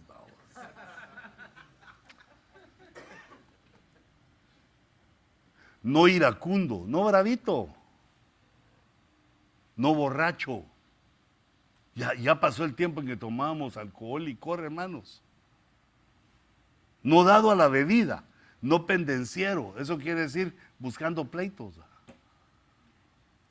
No amante de ganancias deshonestas. Mira cómo es el dinero, lo hace a uno amante de él. Ah, es el, pecado de, de amar el dinero, como el pecado de amar a la mujer que no es de uno. Son pecados que te hacen, te excluyen del ministerio. Bueno, si no te compones, pues si uno peca y se arrepiente y se compone, tiene esperanza. Pues no sé, ya no soy yo el que digo si tenés o no ministerio, será Dios. Pero para eso mejor no, hijitos, hay que sojuzgar el dinero y hay que sojuzgar la parte sexual amando uno a su mujer. Cuando te pida billete, dáselo para que se hagan las cejas, todo lo que tengan que hacer y esté linda para vos. Bueno, pero sigo aquí. Entonces, no obstinado, no iracundo, no dado la bebida, no pendeciero, no mate ganancias de eso. Cinco. En lugar de esos no, sé hospitalario, amante de lo bueno, prudente, justo, santo, dueño de sí mismo, reteniendo la palabra fiel. Siete cosas buenas y cinco malas. Mira, todos debemos de querer llegar a la estatura de un obispo. Entonces, mira lo que hace el obispo, reteniendo la palabra fiel, que es conforme a la doctrina, que es conforme a la enseñanza. mira, no, no me quiero echar salsa a, a mí mismo, pero digamos, depende quién le enseña a uno, así uno es. Entonces, digamos en la escuela, cuando uno va a la escuela, en párvulos, no puede escoger uno a su maestro o a su maestra. En párvulos son maestras. Y, digamos, te pasas a la, escuela primaria, tampoco escoges los que te caigan. Todavía vas a la escuela secundaria, los que te caigan. Pero ya cuando uno se gradúa de la U, busca uno, ¿no? Yo quiero que aquel, porque me están puliendo. Quiero, aquel es experto en la materia que yo quiero ser experto, que éste me enseñe. Ya decide uno, va decidiendo uno. Así como también uno no elige a su papá biológico, pero al papá ministerial sí, lo elige uno. ¿Y cómo es que vos querés que tus ovejas te reconozcan como un padre espiritual y vos no lo reconoces? Que uno va al frente entendiendo las verdades y reconociendo y entonces eso se ministra a los que vienen atrás de vos. Digamos, como ya se me está yendo el tiempo, si no es que ya se me fue, te quería enseñar un dibujito que hice, eh, digamos, de la enseñanza del hermano Sergio, de esos días que estuvo aquí con nosotros. Eh, él, entre toda la enseñanza, ministró Éxodo 18, 21, que es una enseñanza para nosotros. Vos sos el pastor, pero no lo puedes hacer solo. Hijita, tú estás pastoreando, Dios te ha dado ese privilegio, pero no lo puedes hacer solita. Entonces, hijita, ten cuidado y no te acerques hombres, muchos hombres a ti, porque sos una dama. Y nosotros los caballeros también no, debemos acercarnos mucho. Ahí vienen los problemas, hombre, pero no mucho. Tampoco eches a las mujeres de la iglesia, no te mandes, pero cuando vayas a atender a una mujer, decirle a tu chata que sea ahí. Cuti, vení aquí. ¿Ah? Ah, a veces no lo hago porque son unas, son niñas, de 28 años, 29 años. digo yo, yo 65, sí. Me comparo con Matusalén y ya le chupo rueda. Entonces mira cómo se escoge. Escogerás de entre todo el pueblo hombres capaces, no haraganes, no, no, no, negligentes, eso tienen que aprender. Hombres con capacidad, temerosos de Dios, veraces, que digan la verdad, que no sean cuenteros, que no sean mentirosos. Y mirar, que aborrezcan las ganancias deshonestas. Y los pondrá sobre el pueblo como jefes de mil, de cien, de 50 y de 10. Entonces, el jefe de mil sos tú. El jefe de mil es el pastor. ¿Qué tal? ¿Qué harías con mil ovejas? ¿Qué haríamos con mil ovejas?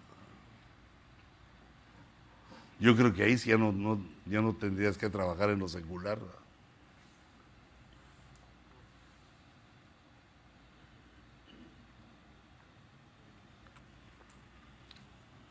Pero mientras te falte, dale, pues, sos patojo, sos joven.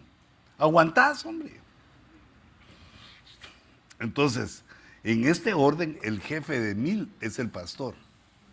Y entonces el pastor, según dice ahí, tiene ayudas de cien para cuidar a mil ovejas.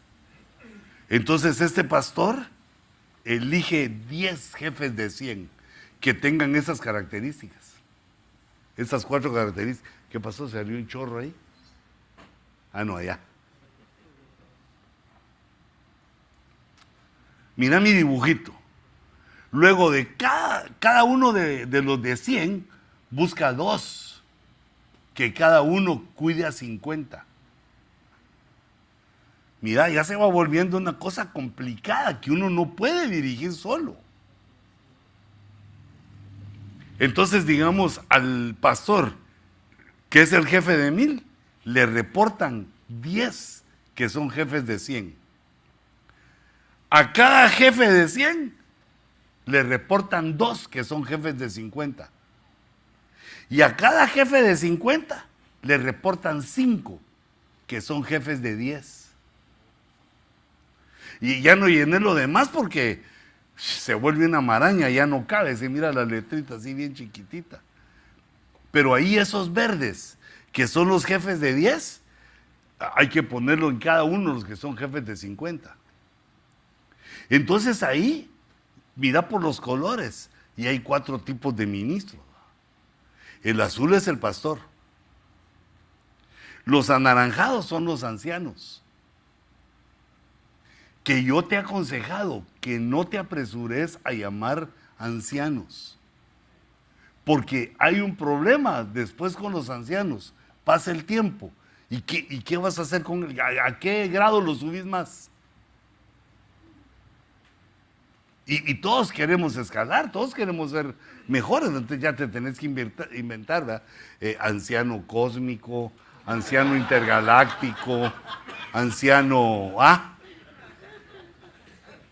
Entonces, eh, esto, esto uno va ascendiendo. Desde que uno es pueblo, va ascendiendo por su trabajo, por su eficacia, por su fidelidad. La parte dorada son los diáconos. Entonces, digamos, al pastor le reportan en las juntas, le reportan los ancianos que son los anaranjados. Cada quien de los ancianos ve áreas. ¿Ah?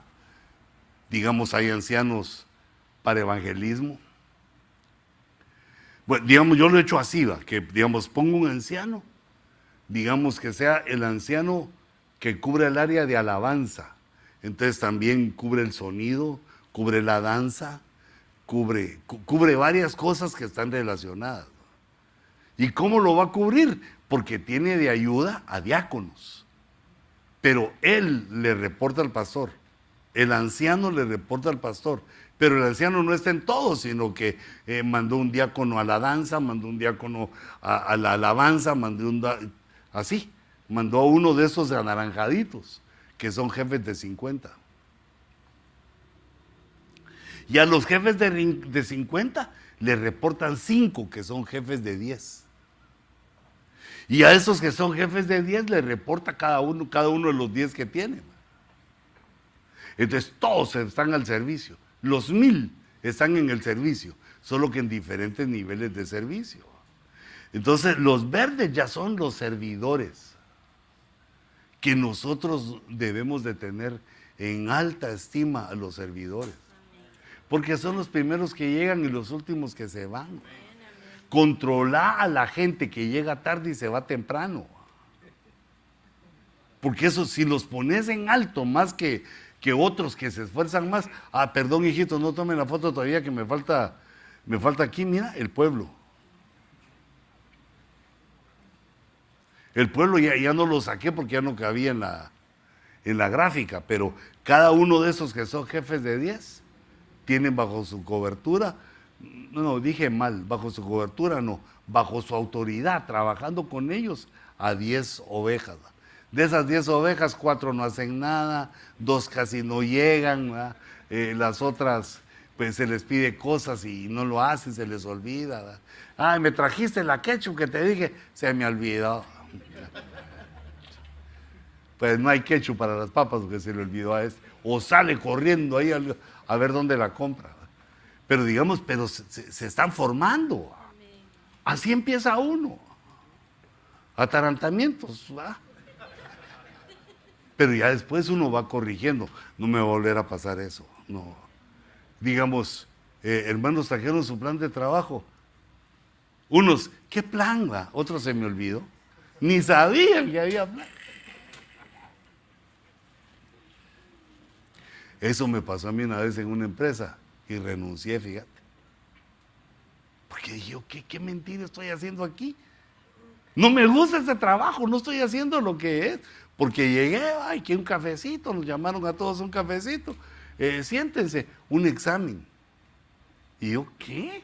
¿Estoy en la escuela todavía o qué? Sí, porque dijimos que esa parte de la empresa que ustedes tienen que conocer, hoy vamos a ver si leyeron el folleto. Y yo era el bruto ahí, ¿qué folleto? Y en el examen, pues. Yo no, yo no soy de aquí. me fui. Ah, renuncié y me fui porque me dio vergüenza. Me dio vergüenza que no estoy en la jugada. Si uno está en un trabajo, tiene que estar en la jugada.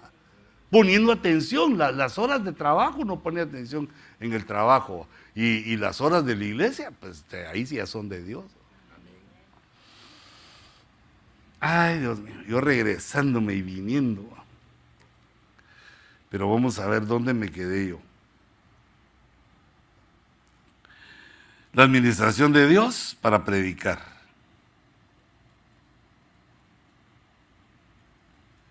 Eh, aquí, aquí vamos. Solo déjame que te diga otro poquito. Ya, ya no voy a llegar a donde había pensado porque ya son las doce y media. Mira esto que escribe Pedro de los administradores, 4.10. Dice, según cada uno ha recibido un don. Cada uno.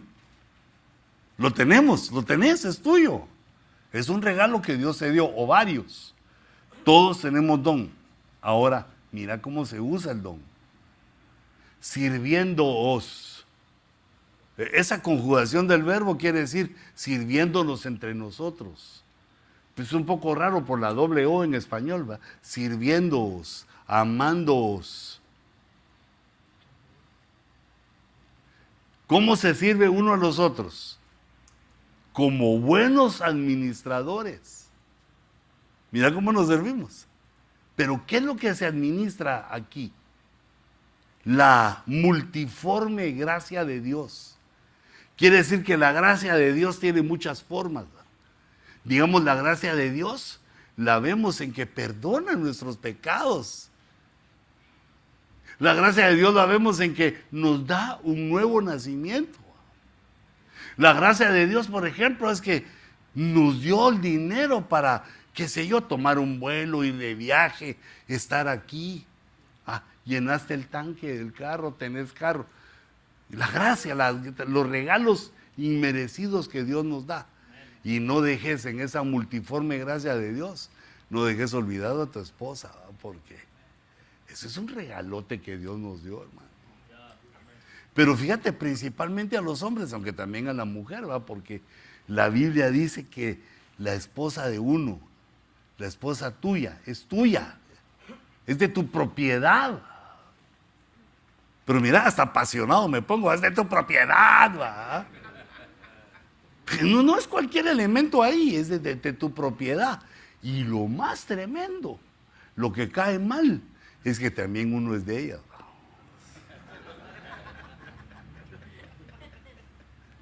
La gracia de Dios.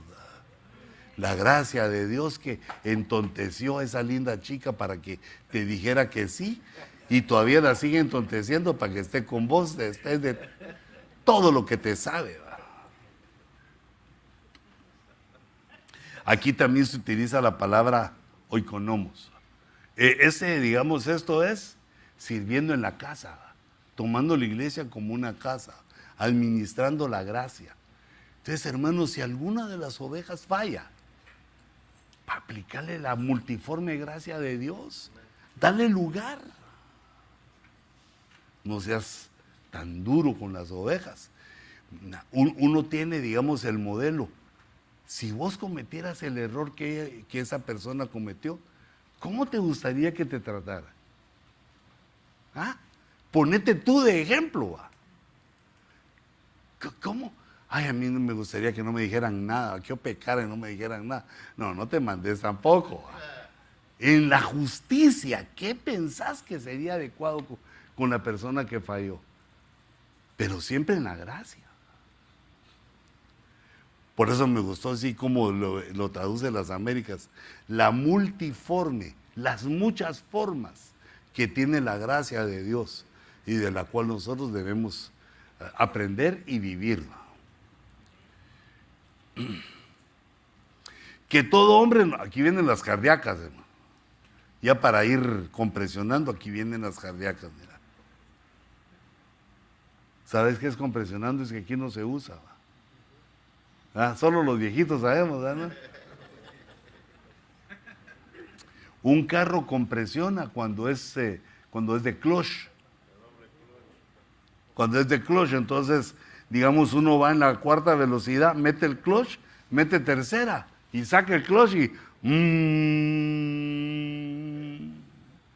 compresionaste. No alcanza para parar, metes el clutch otra vez, metes segundo y lo volvés a soltar sin acelerar y mm, ¿ah? y si querés romper el motor todavía metes primera. Y volvés a sacar mm, de una vez agarrar a tu señora para que no se te vaya de boca y de bruces. Que todo hombre nos considere nos, nos considere hijitos esta es la manera como debemos actuar y como nos deben considerar.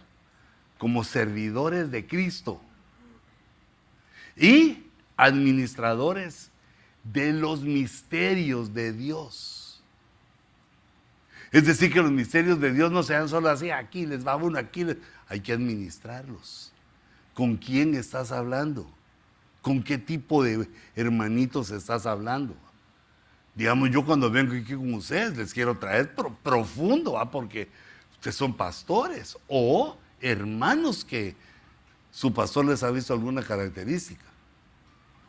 Ahí yo les he dicho, no, los que vos traigas yo los recibo aquí porque es la gente que te ayuda, que también aprenda.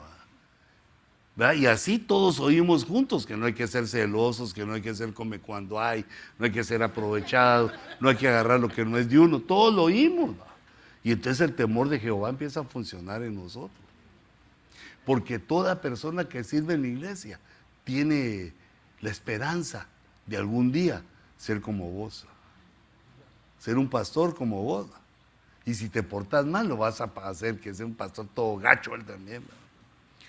Entonces no solo la predicación, sino que hay que administrar lo que predicamos. No le des las perlas a los cerdos, sino que administra bien. Para eso somos llamados. Y aquí la palabra también es oikonomos. Pero esta primera de Corintios 4 tiene además una cosa sensacional, que dice que los administradores deben ser hallados fieles.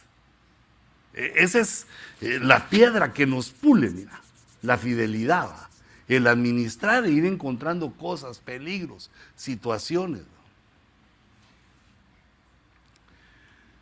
Ay, Dios mío, es que el diablo cuando es, es diablo, tremendo. Fíjate que, por ejemplo, viene un pastor que empieza a salir de viaje, empieza a salir de, todo muy bien, predica, enseña, Dios lo usa. Y de pronto en el viaje se da cuenta que cuando él está de viaje, nadie lo ve. Porque está fuera de su entorno, está fuera de sus ovejas, está, está fuera de su entorno. Y entonces resulta que en el camino una diableza con minifalda le tira líneas. Yo, yo les digo diableza, como hay condesa, ah, como hay princesa. Digo, también debe de haber una diableza ahí. Y entonces viene y lo seduce, lo, lo invita a lo malo. Y dice la Biblia que las aguas hurtadas son deliciosas. No tiene que poner un freno, sino te ahogas en las aguas hurtadas. Entonces, mira lo que pasa. Primero se comportó bien, pero cuando ya dominó el entorno y vio que nadie lo miraba, según él tiró una canita al aire. No, eso no existe entre nosotros, hermano. Eso no existe. Sino que es el enemigo queriendo avergonzar. Y entonces, digamos, fue engendrando, fue haciendo crecer el pecado. Nadie me mira, estoy solo en el hotel. Lo primero, mi esposa no lo va a saber, mis ovejas no lo van a saber. Cierto, pero Dios sí lo sabe. E, el problema no es que lo sepa la mujer de uno. A veces hasta le cae bien porque se ponen celositas, más lo quieren a uno saben apreciar lo que tienen. Pero es que es el problema de nosotros es con Dios. Porque si una oveja tropieza y cae, ahí estamos nosotros para levantarlo. Pero ¿y si nosotros caemos? También, también están los brazos apostólicos y ministeriales para levantarte, pero ya quedas mal. Después de que ocurre ese evento, ya no es uno el mismo. Yo me he quedado asombrado al ver ese tipo de ministros. Ya no es el mismo, porque el Espíritu Santo redarguye, el, Espíritu Santo empieza a hacer lo que, va a hacer hasta que confiesa su pecado. Que tengas dinero, que estés fuera de tu entorno, no quiere decir que no vayas a ser visto. Lo que se exige del administrador es que sea fiel con la fama, con la dama y con la lana. Un amén, gracias hermano, aleluya.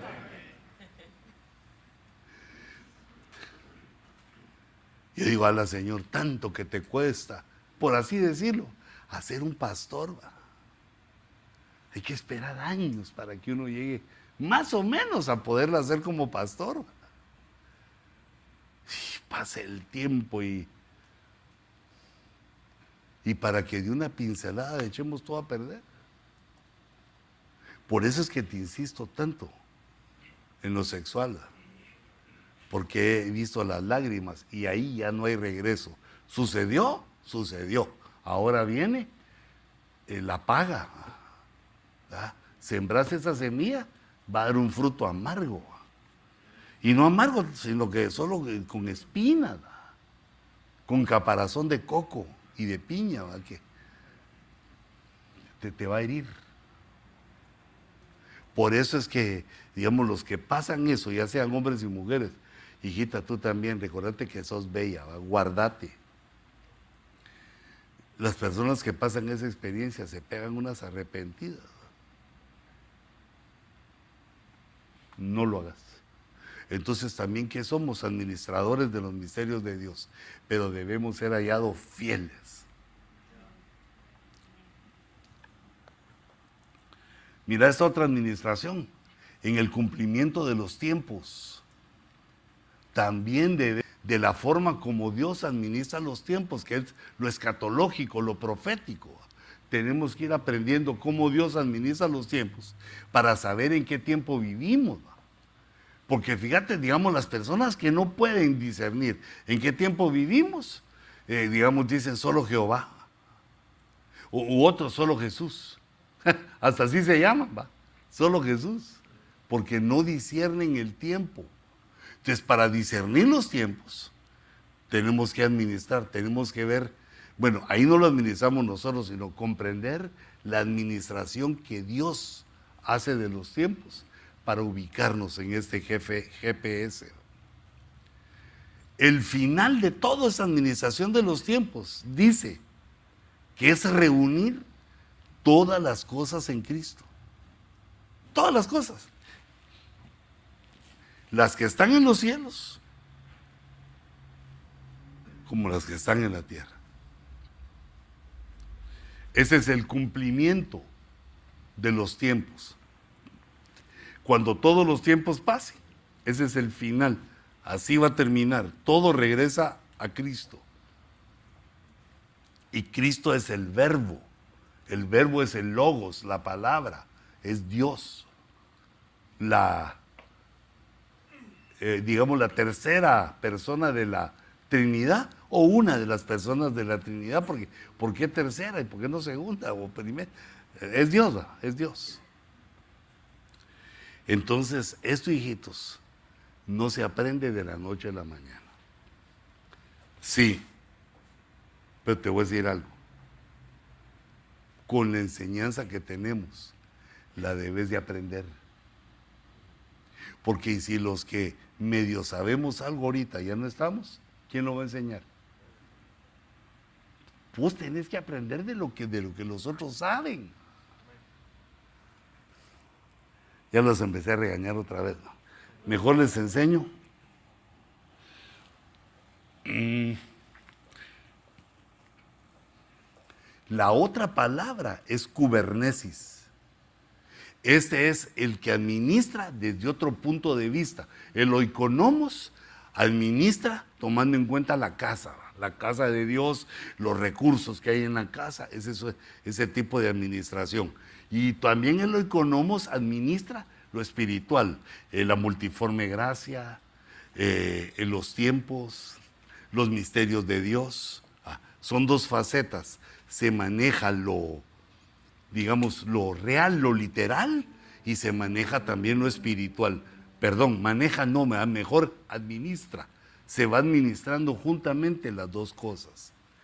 Pero esta es otra faceta, la cubernesis. La cubernesis es otra faceta de la administración, porque cubernesis quiere decir dirigir, pilotear, o pilotear, puse así, pilotear una nave. Mira qué interesante. Es decir, ahí ya es la administración en la cual vamos dirigiendo la iglesia a donde la queremos dirigir. Por ejemplo, por ejemplo, si un pastor gasta más de lo que tiene que gastar, más de lo que tiene, ¿a dónde lleva la nave? A la quiebra. ¿Mm? Si un pastor peca de estas maneras, que yo te insisto que no, negativo, cambio y fuera. También, ¿qué hace con la nave? La estrella. Tiene que hacer un aterrizaje forzoso por donde quiera y, se queda de náufrago, saber ni dónde. Entonces la, la cubernesis aparece en 1 Corintios 12, 28. Y aquí nos habla de ocho tipos de ministros. Dice, y en la iglesia Dios ha designado primeramente apóstoles, en segundo lugar profetas, en tercer lugar maestros. Luego dice, que sería el cuarto lugar, milagros. Si se nos faltan, hermano? Alguien de entre nosotros debe tener ese don y no lo ha descubierto. Qué lindo don, que Dios haga milagros por tu mano. Ese es el cuarto. Cinco, dones de sanidad. El seis, ayudas. Ayudas. Gente que ayuda en la iglesia a hacer cosas. Y mira la séptima, la séptima, en la perfección. Las administraciones, pero esas no son economos, son administraciones kubernesis. La kubernesis es la palabra griega de donde viene cibernética. Y todavía hay una octava, las diferentes clases de lengua. Pero a veces el que habla en lenguas ya le quiere poner punto al pastor, va. Él ya habla en lenguas y es tan grande ese milagro que ya cree que eh, sabe cómo dirigir la iglesia. No. Mira aquí ni aparecen los pastores en este equipo porque aquí están hablando de la iglesia, no como congregación, sino que como congregaciones, porque están dirigidas por apóstoles. ¿Te das cuenta que no dice apóstol? Dice apóstoles, como en el caso de nuestra misión, que tiene apóstoles, tiene profetas, tiene maestros. Entonces está hablando de la iglesia como ministerio. Pero los que habíamos, los oikonomos, como casa, como nuestras congregaciones. Pero debemos de aprender a funcionar de las dos maneras. El Kubernetes aprende a pilotear la nave. Eso es interesante. Aprende a manejar la congregación. Pero ahí en manejar sería administrar. Sabe que si toca en un lugar, la puede destruir. puedes arruinarla. Por ejemplo, si dejas que cualquier persona llegue a tu púlpito, puede llegar uno que te destruya. Pero no me lo invento, ni, ni te estoy diciendo que solo yo, no. Lo que te estoy diciendo es que lo he visto. Y te he contado algunos casos, que son, como te dijera yo, como o son profetas falsos o profetas ingenuos, o, maestros que ignoran, porque nunca tuviste en la escuela un maestro que no le atinara, que saber ni cómo se graduó.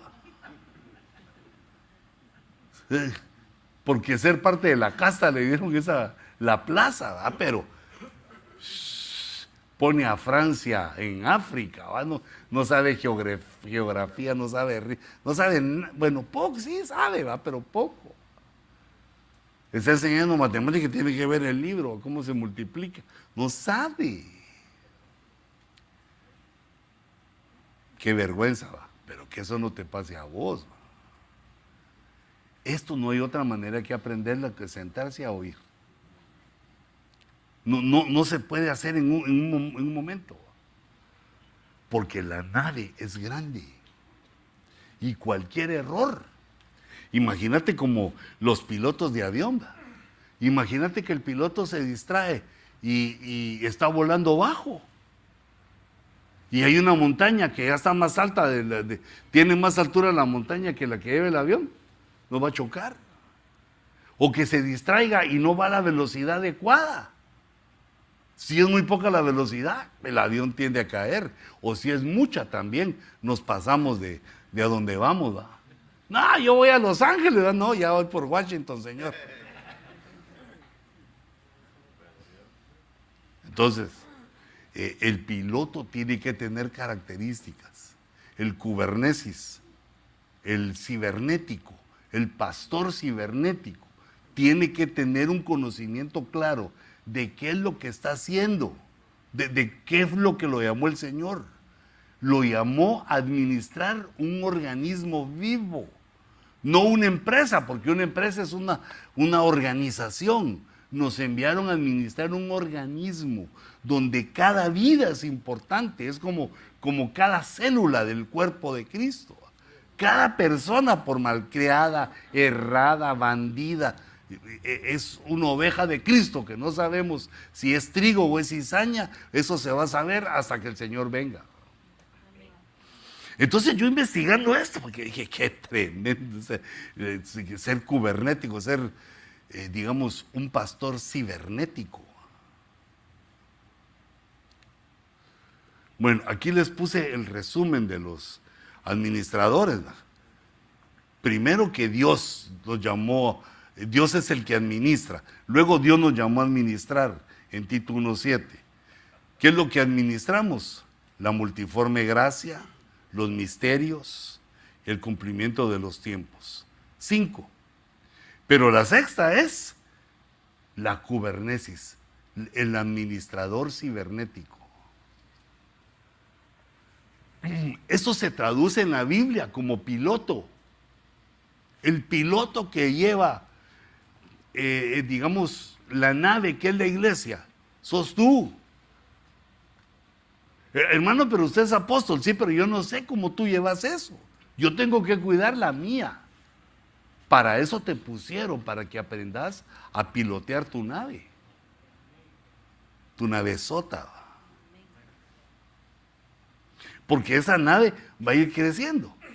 Digamos yo, fíjate que lo primero que yo tuve fue una Yamaha 80, 80 centímetros cúbicos. Económica la condenada. Eso fue como en los 78, 79. Lo único que, digamos, eh, me iba bien con la gasolina, ¿va? Donde me iba mal era con la Mara, porque la Mara no perdona. Me decían OTNI, objeto terrestre no identificado, ¿va? Porque este gran cuerpote va en la Yamaha 80. ¿va? Y para que no me vieran, me ponía mi casco así de quijada, ¿va? para que solo los ojitos así me pero cuando llegaba la U me miraban todos bajar, y ahí viene el OTNI. Pero me la tenía que aguantar porque es lo que tenía. Ya después me cayó en que me dijeran OTNI, pero vamos a ver, no, no, no, esto no quería yo, yo quería de los kubernetes. Aquí está, mira, es la palabra G, 2942, kubernetes. Pero recordate que como es traducción al griego, se pronuncia de manera diferente. Es kubernesis, según lo que he investigado. Es un piloto, un capitán, un patrón. Eso es lo que es un pastor que va pilotando la nave. Si no conoces los detalles de la nave, no la puedes pilotear. Es como aquel que ha manejado un carro chiquito, de repente le dan un picopón, cuando da las vueltas se sube a la banqueta. Le dan un trailer, se pasa llevando a saber ni qué, porque es diferente el manejo. Entonces, fíjate, la cibernética es el arte. Es, algo que se aprende, requiere conocimiento. Es el arte de gobernar una nave. Claro que estos están hablando de carros, de barcos, de aviones pero nosotros lo estamos aplicando. Nuestra kubernesis no, es que vayamos a manejar eso, sino que es que vamos a aprender a manejar una nave que se llama tu congregación. Vos, una, una nave que se llama el soplo divino. ¿Va? Que primero te lo dieron de dos cilindros, ahora ya vas de a seis, va. Ya necesita, o sea, se va creciendo, pero fíjate, es un arte, hay que aprender esto. Si no nos pasa como aquel, ¿cómo se llamaba aquel que eh, eh, en la Biblia dice que manejaba alocadamente? ¿Eú era vos? Eú. Imagínate eso, a toda velocidad va a pegarle a los caballos y los caballos en los baches ya se iba al abismo y se salva, manejando alocadamente. Aquí no se puede. Aquí tenés que ser como el capitán Kirk, ¿ah? Conocer bien cómo funciona la nave, porque cuando hayan problemas vas a tener que tomar decisiones. Vienen los imprevistos, vienen las presiones. Tenés que tener clara la mente para no ir a chocar la nave, dirigirla bien. Y te empiezan a venir situaciones y cosas, pero fíjate pues. Entonces, digamos literalmente la cibernética. Se trata, pero esto no creas que lo sabía, lo, lo investigué, me tuve que recordar de esto porque es una materia, digamos. Aquí solo una pintadita le damos. El estudio de las analogías, es decir, las comparaciones entre los sistemas de control y comunicación de los seres vivos y las máquinas. Más o menos lo que hace la, cibernética es que mira cómo funciona el hombre, lo, lo vivo, porque todo lo vivo funciona como Dios lo hizo. Entonces, mira, eh, el cibernético mira cómo funciona lo vivo y lo copia a una máquina. Por ejemplo, cómo hacen los carros las grandes empresas, con brazos robot. ¿De dónde sacaron eso? Que mm, mm, mm, lo pone aquí, que están los brazos. ¿De dónde lo sacaron? Que vieron este, estos, mira. Vieron el regalo que Dios nos dio de ponernos dos brazos. Lo aplicaron entonces, mira, lo compararon, hicieron una analogía, cómo se controlan los sistemas de control y comunicación y lo convirtieron en una máquina. Digamos, como un robot. ¿Sabes qué? ¿Sabes cómo? Los sensores. ¿De, dónde sacaron los sensores? De lo que nosotros hacemos. Uno va y empieza a calcular, ey, ey, frená, nos estamos acercando mucho. Uno lleva el control de la, en, su, en, su, en, su mente, eh, el acercamiento que va teniendo, esa perspectiva, ¿será? Se va, los ojos te van avisando la mente todo, que te vas acercando. Y entonces, ¿qué hace el hombre? Mira eso y se inventa y hace un dispositivo que cuando va retrocediendo empieza pip, pip, pip, pip, pip, pip, pip, pip, pip, pip, pip, pip, ¡ya! ¡Ya cayó! Y se va. Pero te avisó. Entonces, eso se trata de la cibernética. La creación de Dios tomada por el hombre y aplicándolo a la robótica, a la computación. Pero nosotros no queremos eso, ese es otro rollo. Nosotros lo que queremos es aprender el piloto, aprender Mírate, aquí te puse una definición que a mí me gustó. Quiero ver. Mira, mira esta de Santiago 3.4. Aquí, aquí lo vamos a ver.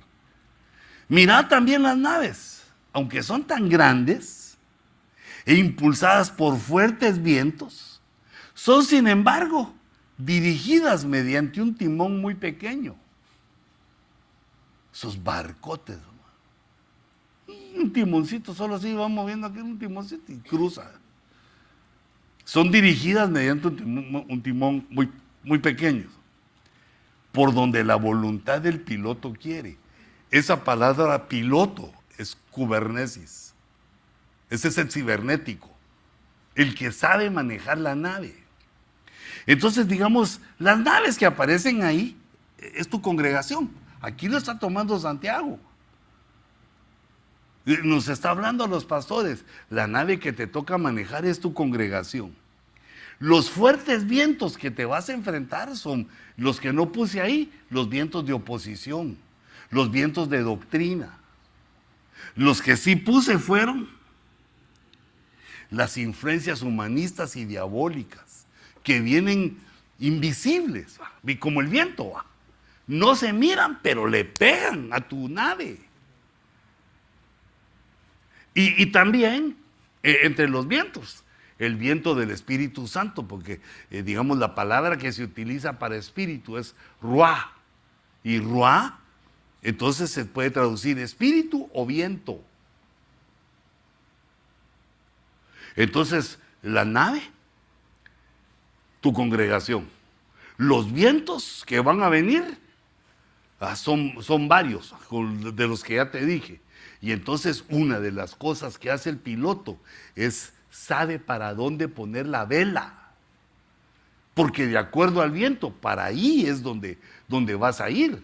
Y entonces el piloto debe saber cuál es nuestro destino, a dónde vamos. Eh, digamos, eh, vamos a Puerto Seguro, vamos, eh, ¿a dónde nos dirigimos? A la santidad, nos dirigimos, digamos, a la parucía. Ah, entonces hay que poner los vientos que nos, lleven para allá. Entonces tenés que saber.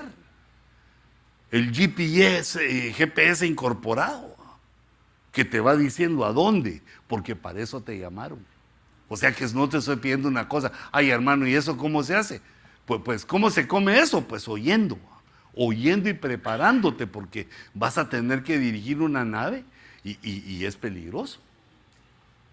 Peligroso dirigir una nave, porque si te chocas, ahí te llevas primero, lo más doloroso, que te llevas a tu mujer en el choque. Y ellas ni aguantan nada. Un guamazo y luego a tus hijos de los lomos y luego a tus hijos que se habían acercado a tu congregación, los llevaste a la desgracia, a la destrucción, chocaste la nave. Entonces hay que tener cuidado con los fuertes vientos y no se maneja solo el timón.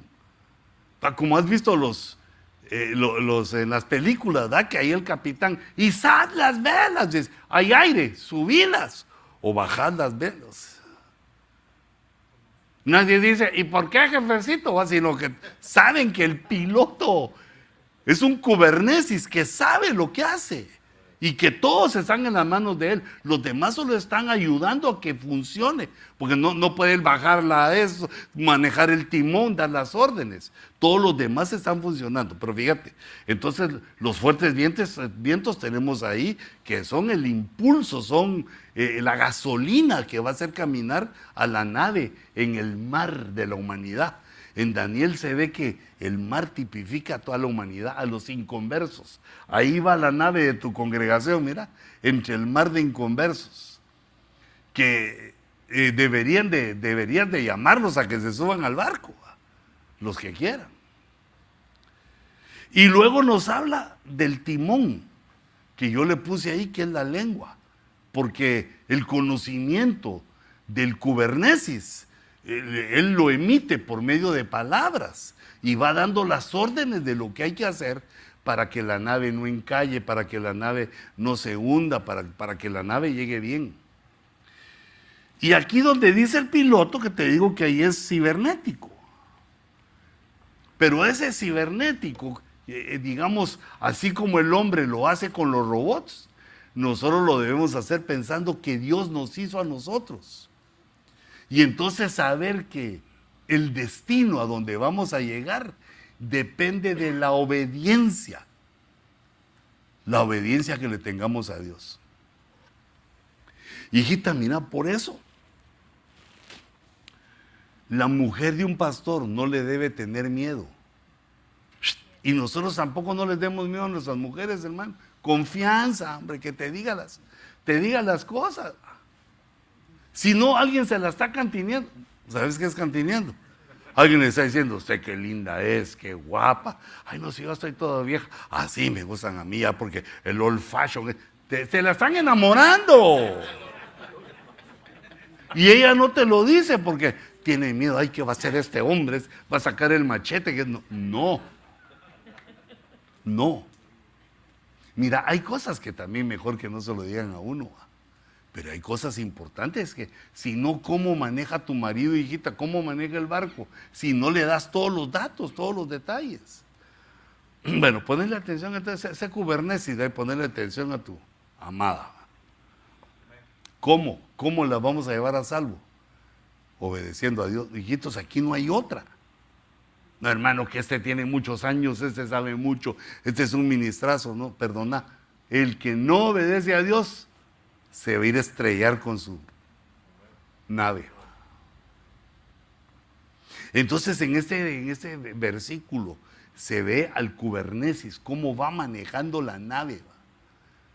Y aquí podríamos agregar, ¿va? porque el barco tiene ancla, eh, tiene un montón de cosas más que podríamos agregar, pero aquí lo que se está refiriendo es al timón, al piloto kubernesis que utiliza su lengua, su conocimiento para dar las órdenes.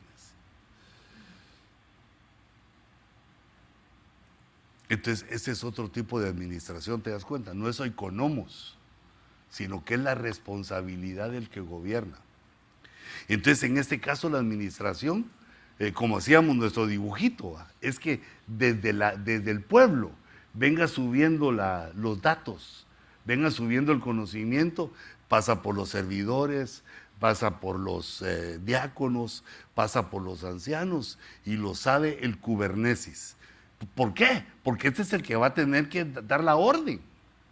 Es el que va a dar al final de cuentas la orden de qué es lo que hay que hacer. Y si no tiene todo el conocimiento, hunde el barco.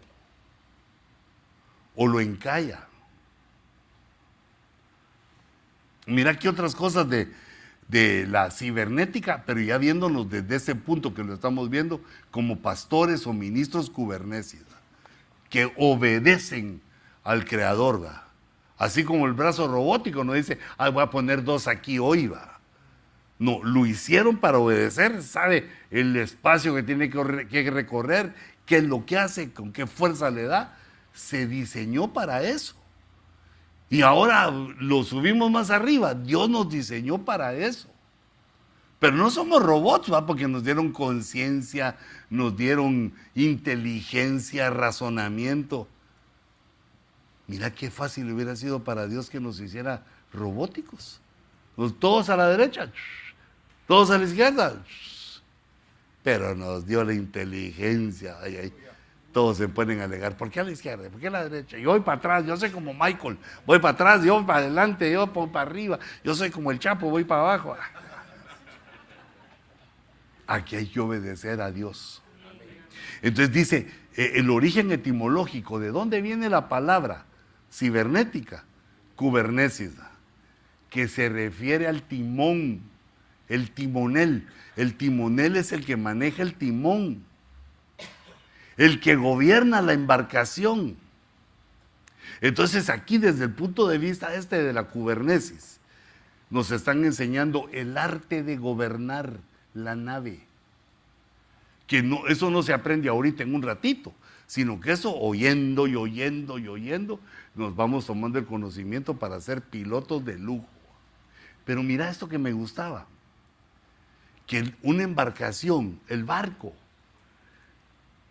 dice, miremoslo como sistema, dice. El barco es un conjunto de elementos relacionados. Está, está relacionado el timón eh, con las velas, eh, con el viento, todo, todo está relacionado. Entonces el kubernesis tiene que entender eso. Tiene que entender cómo se relacionan eh, todos los elementos del barco para lograr el objetivo que es que no nos coma el tiburón, que no se hunde el barco, que no salga Leviatán ahí y nos hunda, que no lleguemos al triángulo de las Bermudas, decir, que vayamos a, en el lugar correcto. Porque dice, para lograr el objetivo. El kubernesis sabe cuál es el objetivo.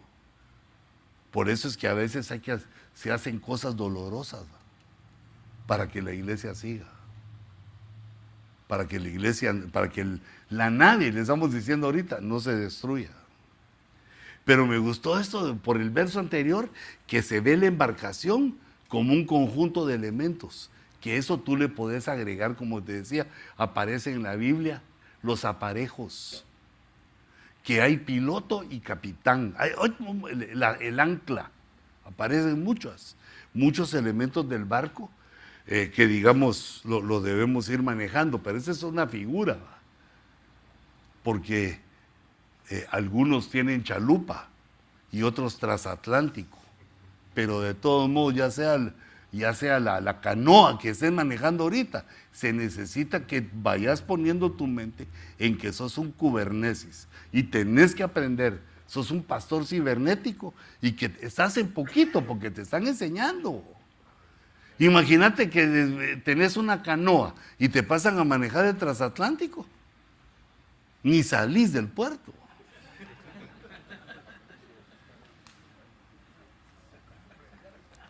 Entonces, mira, mira el Kubernetes, sabiendo cuál es su objetivo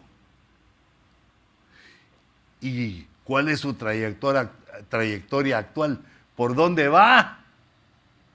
No imaginaciones de, no, es que yo soy esto, es no. Lo real, por dónde vamos. ¿Cuál es la trayectoria actual? Entonces se aplica el control, pero no a las personas, sino a la nave. Se aplica el control mediante el timón. ¿A dónde dirigir la nave? Me gustó esto, porque lo que estábamos hablando antes, del la nave que va manejando en Santiago. Vamos a ver. Ya les dije todo lo que sé. Creo que aquí me pasé una. A esa ya la vimos. Esta era la de la nave, ya la vimos. Y esta. La parábola del administrador. No, no la pude discernir, fíjate. Pero te puse aquí un cachito para que veas que sí la leí. Es que mira, esta, esta parábola, de verdad que es para un cubernesis, es para alguien, porque esa parábola se trata del fracaso del administrador. Pero mira cómo es la parábola, que al administrador lo llama el jefe. Y el jefe le dice, oí un chisme de vos. Qué horrible es eso. Los chismosos, ¿ah? Pero pasa.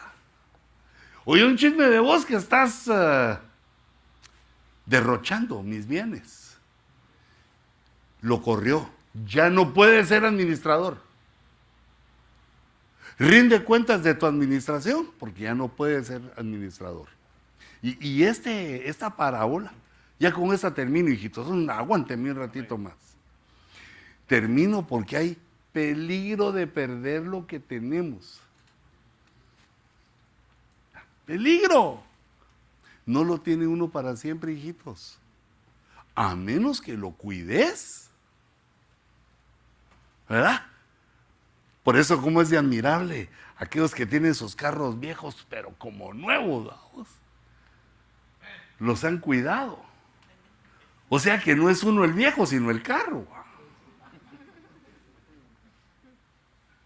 Y lo sabe manejar. Esas cosas que no saben los, los del siglo XXI, que en los carros del siglo XX tenían una, una, una palanquita que se jalaba, que era el shock, le decían. Que cuando uno arrancaba, no arrancaba, te sacaba el shock. Yo me recordé el shock en un anuncio que vi de un Camaro viejo, que se sube aquel cuate, un y se sube ahí, va y lo jala, jala el shock. ¿Y eso qué? Dije las luces. El shock, jala el shock. a le tiemblan en los cachetes. Va, entonces fíjate, lo corren. Primera lección, va. Ahí sí voy entendiendo. Primera lección. Si no lo hacemos bien, nos quitan. Entonces el mayordomo se dijo a sí mismo, ¿qué haré? Me quedé sin chance. Me quedé sin trabajo. Mi señor me quita la administración. No tengo fuerzas para acabar y me da vergüenza mendigar. No quiero hacer ningún trabajo muy forzado porque ya, ya no me da la, la rabadía, se me, me duelen los músculos de la espalda. Y ponerme a pedir. Fíjate, creído todavía. Ya sé lo que haré, dice, para que cuando se me destituya de la administración, me reciban en sus casas. ¿Quién te va a recibir si te destituye? ¿Y por qué voy a querer, digamos, si yo soy administrador, por qué quiero ir yo a otras casas? Aquí es donde viene lo incomprensible de la, de la parábola. Bueno, no incomprensible, sino que yo digo que uno tiene que seguir en pos para ver cómo es bien que... Yo busqué otras versiones, busqué como que había algo ahí que no. Pero digamos, puede ser también el concepto hebreo, que los hebreos sí se comporten así, porque lo que hace ese administrador es que llama a los deudores. ¿Cuánto le debes a, mi señor? Le debo 100 barriles de, aceite. Borra 100 y pone 80. No, pone 50. Entonces ahí uno piensa, ah, este, barriles de aceite, unción, puede ser la unción, para querer entender la parábola. Y llamó al otro y le dijo, ¿y vos cuánto le debes? Pues yo le debo 100 efas de trigo. Ponía 80. Les hizo un descuento. Ya sé qué haré. Le voy a bajar la, la deuda. Le voy a perdonar la deuda a los otros. Para que estos me quieran. Y cuando yo tenga necesidad, me lleven a sus casas. No, no, no, no, no me checa eso. Mira, bueno, vamos a ver, aquí,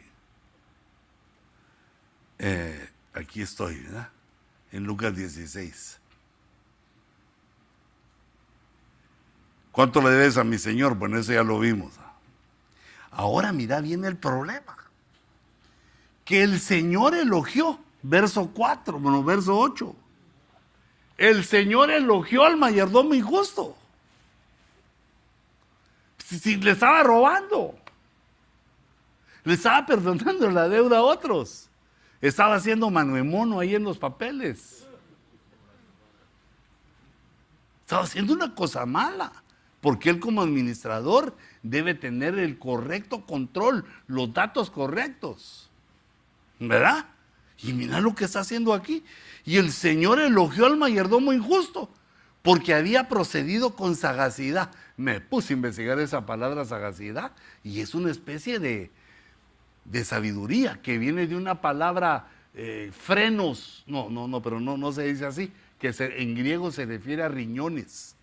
Y los riñones en el cuerpo humano son los que tenemos más, más, más profundo como quien dice, eh, digamos, si agarras una persona así, ese es el, grueso de una persona, los riñones están en el centro. Por eso es cuando operan a alguien así, abriéndolo para algo en los riñones, hacen unas heridotas, hermano, que parece mordida de tiburón eso. Pero ahora ya lo pueden hacer con láser y con otro, pero cuando abrían, era una cosa incomprensible, ¿va? Una partidota, porque el doctor tenía que entrar hasta el medio, en medio del cuerpo. Entonces ahí está, ahí están los riñones. Y los riñones, como es la parte más profunda, tienen que ver, en el mundo antiguo, los riñones los, los localizaban con el pensamiento espiritual profundo. Y mira, a este le dicen eso, que procedió con sagacidad. Vamos a ver. Dice, no, ese verso no es. Y Dios, el 8.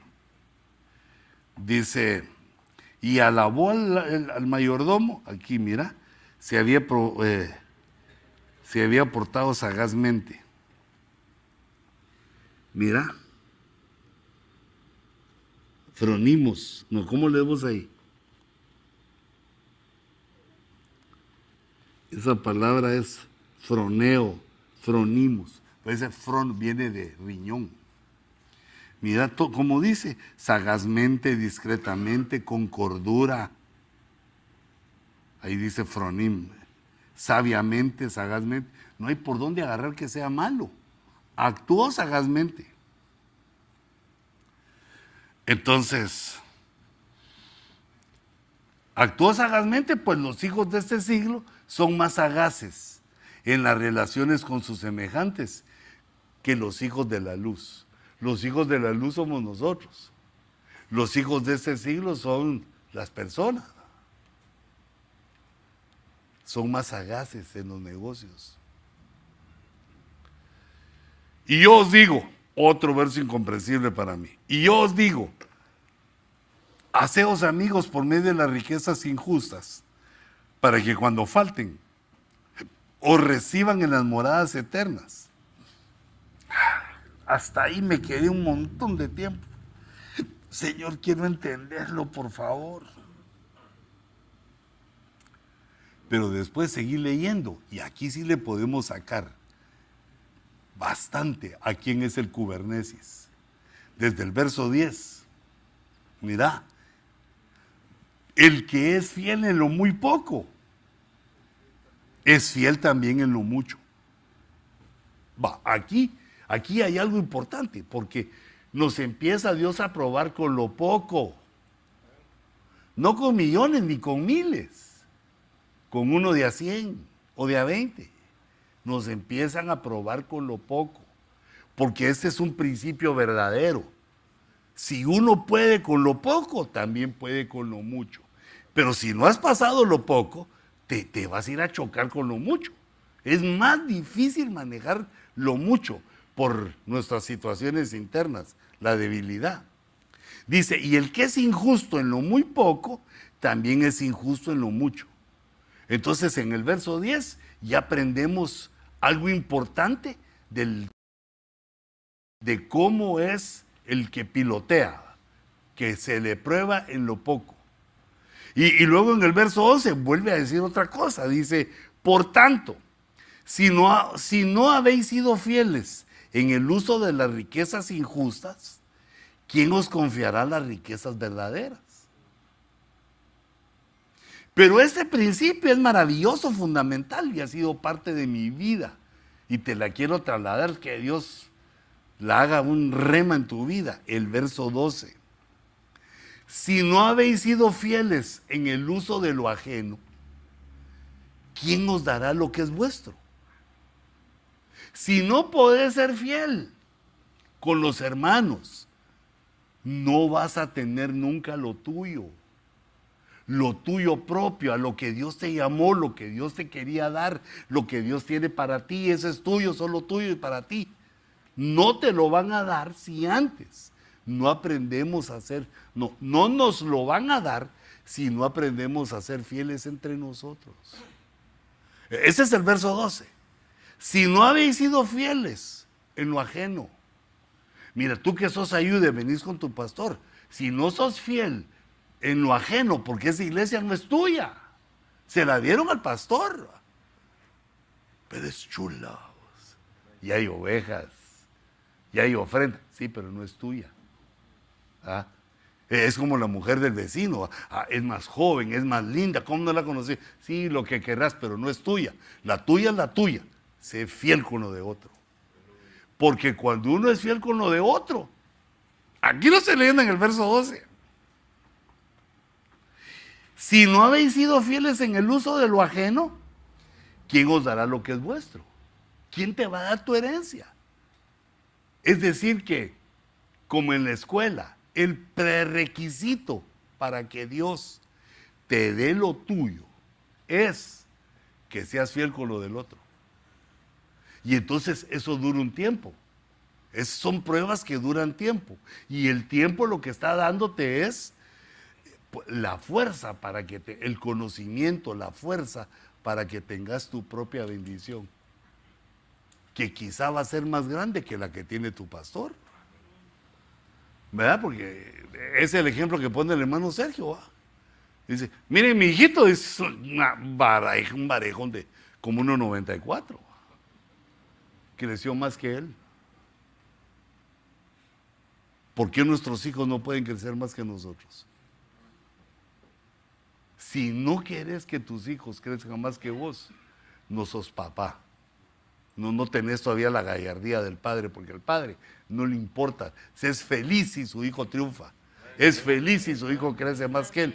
Pero él no se rinde, él sigue echando punta, porque le llega como 25 años de ventaja pero no se molesta, no, no, no lo quiere sacar del juego, no, no lo quiere destruir, sino que se goza con que Él venga atrás y quiere que aprenda esto. En lo poco y en lo mucho, la primera lección. Luego la segunda lección es la fidelidad con lo que no es tuyo. Hijito, si encontrás dinero que no es tuyo, devolvélo, hombre. No te lo palanquies. Ah, si encontrás una billetera y hay dinero y hay papeles, se sabe quién es, ese no es tuyo. Te están probando, hombre. Esos 400 dólares que te encontraste, te están probando. No que la, clásica del cristiano, gracias, oh Jehová de los ejércitos, que me enviaste esto para que salgan mis problemas. No, hombre, cálmate. te están probando, pero a ver si sos fiel en lo poco. Pero la, la otra es en lo ajeno. Cuídate, hijito. Cuídate. Respetar lo que es del otro. E, ese es el mandamiento eh, del Antiguo Testamento que dice, no codiciarás las cosas que son de otro. No codiciarás la casa de tu prójimo, no el carro de tu prójimo, la mujer de tu prójimo, la pluma. Pero, pero si lo dicen ahí que no, es porque eso surge, eso le dan ganas a uno de tener lo que no le pertenece, pero te están probando.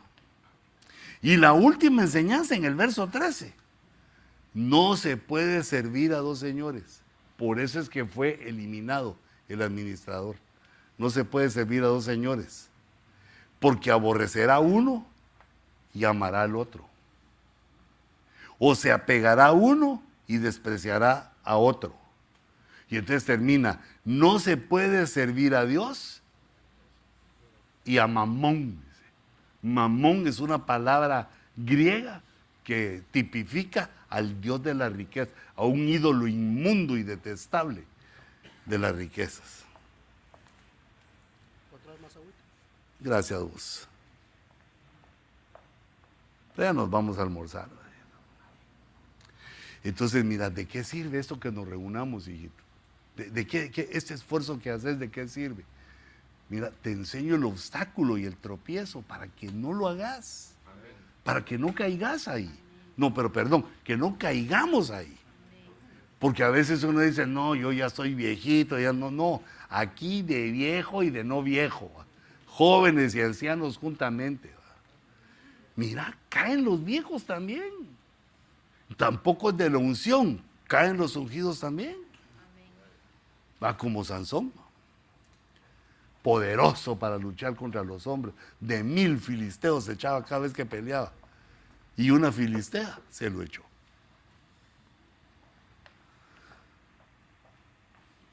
Ay, Dios mío.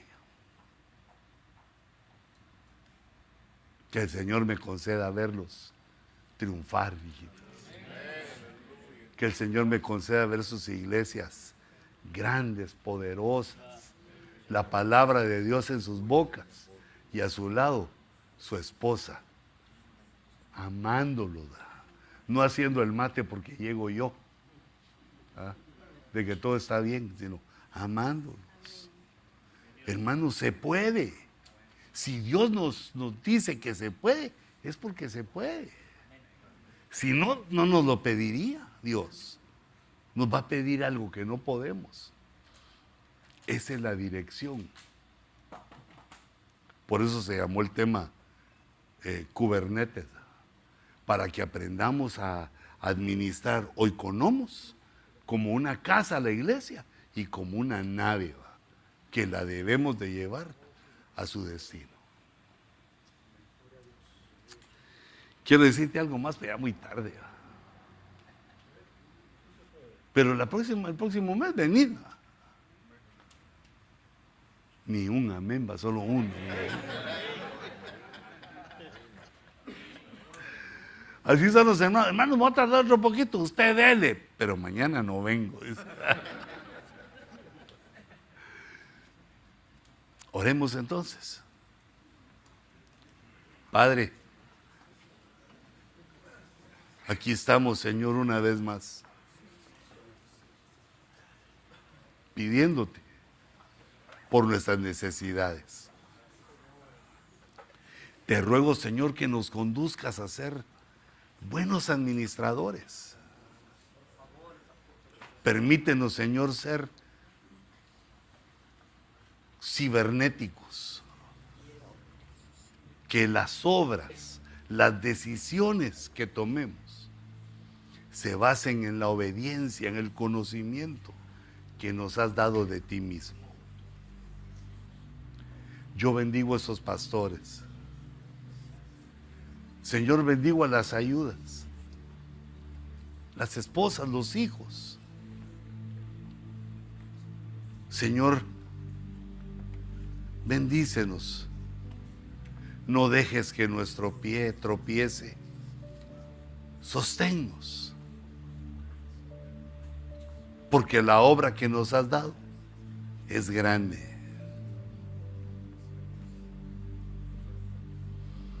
Yo te ruego, Señor, que pongas en nosotros el querer y el hacer. Fortalece, Señor, nuestra fe para saber por la fe que has de darnos una gran embarcación, que el barco que nos has preparado es grande, al límite de nuestras fuerzas. Bendigo tu congregación. Bendigo tu iglesia y que el amor del Padre, del Hijo y del Espíritu Santo esté fluyendo en tu corazón para que puedas manejar como una casa de familia, como un tesorero, como alguien que administra para lograr el objetivo de sostener la casa. Danos, Señor, esa visión de la iglesia como casa. Danos esa visión de la iglesia como nave, para que seamos oikonomos, cibernéticos, que llevan la iglesia al encuentro contigo. Yo los bendigo en el nombre poderoso de Jesús. Y bendigo, Señor, sus diezmos, sus ofrendas, todo aquello que tú has puesto en su corazón para traer al alfolí. Yo lo bendigo y lo recibo. Te ruego, Señor, que se los devuelvas multiplicado al ciento por uno.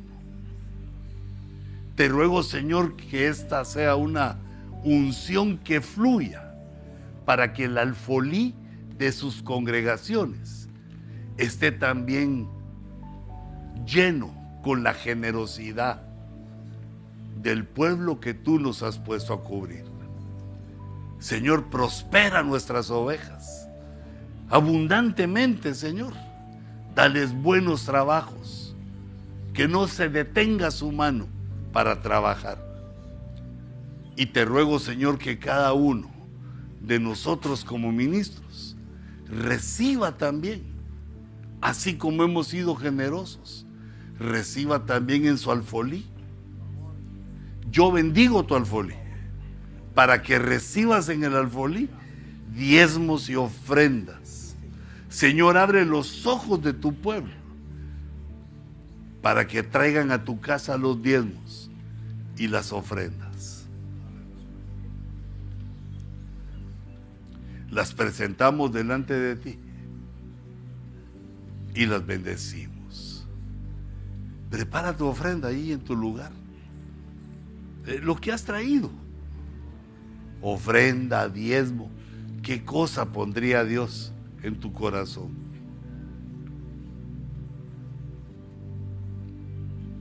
Recibe, Señor. Recibe en el nombre de Jesús, las ofrendas, los diezmos de estos siervos cubernetes,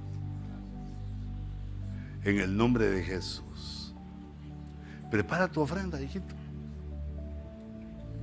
Prepara tu ofrenda, así como le enseñas a tus ovejas que la ofrenda se prepara en casa. No lo olvides. Prepara en casa tu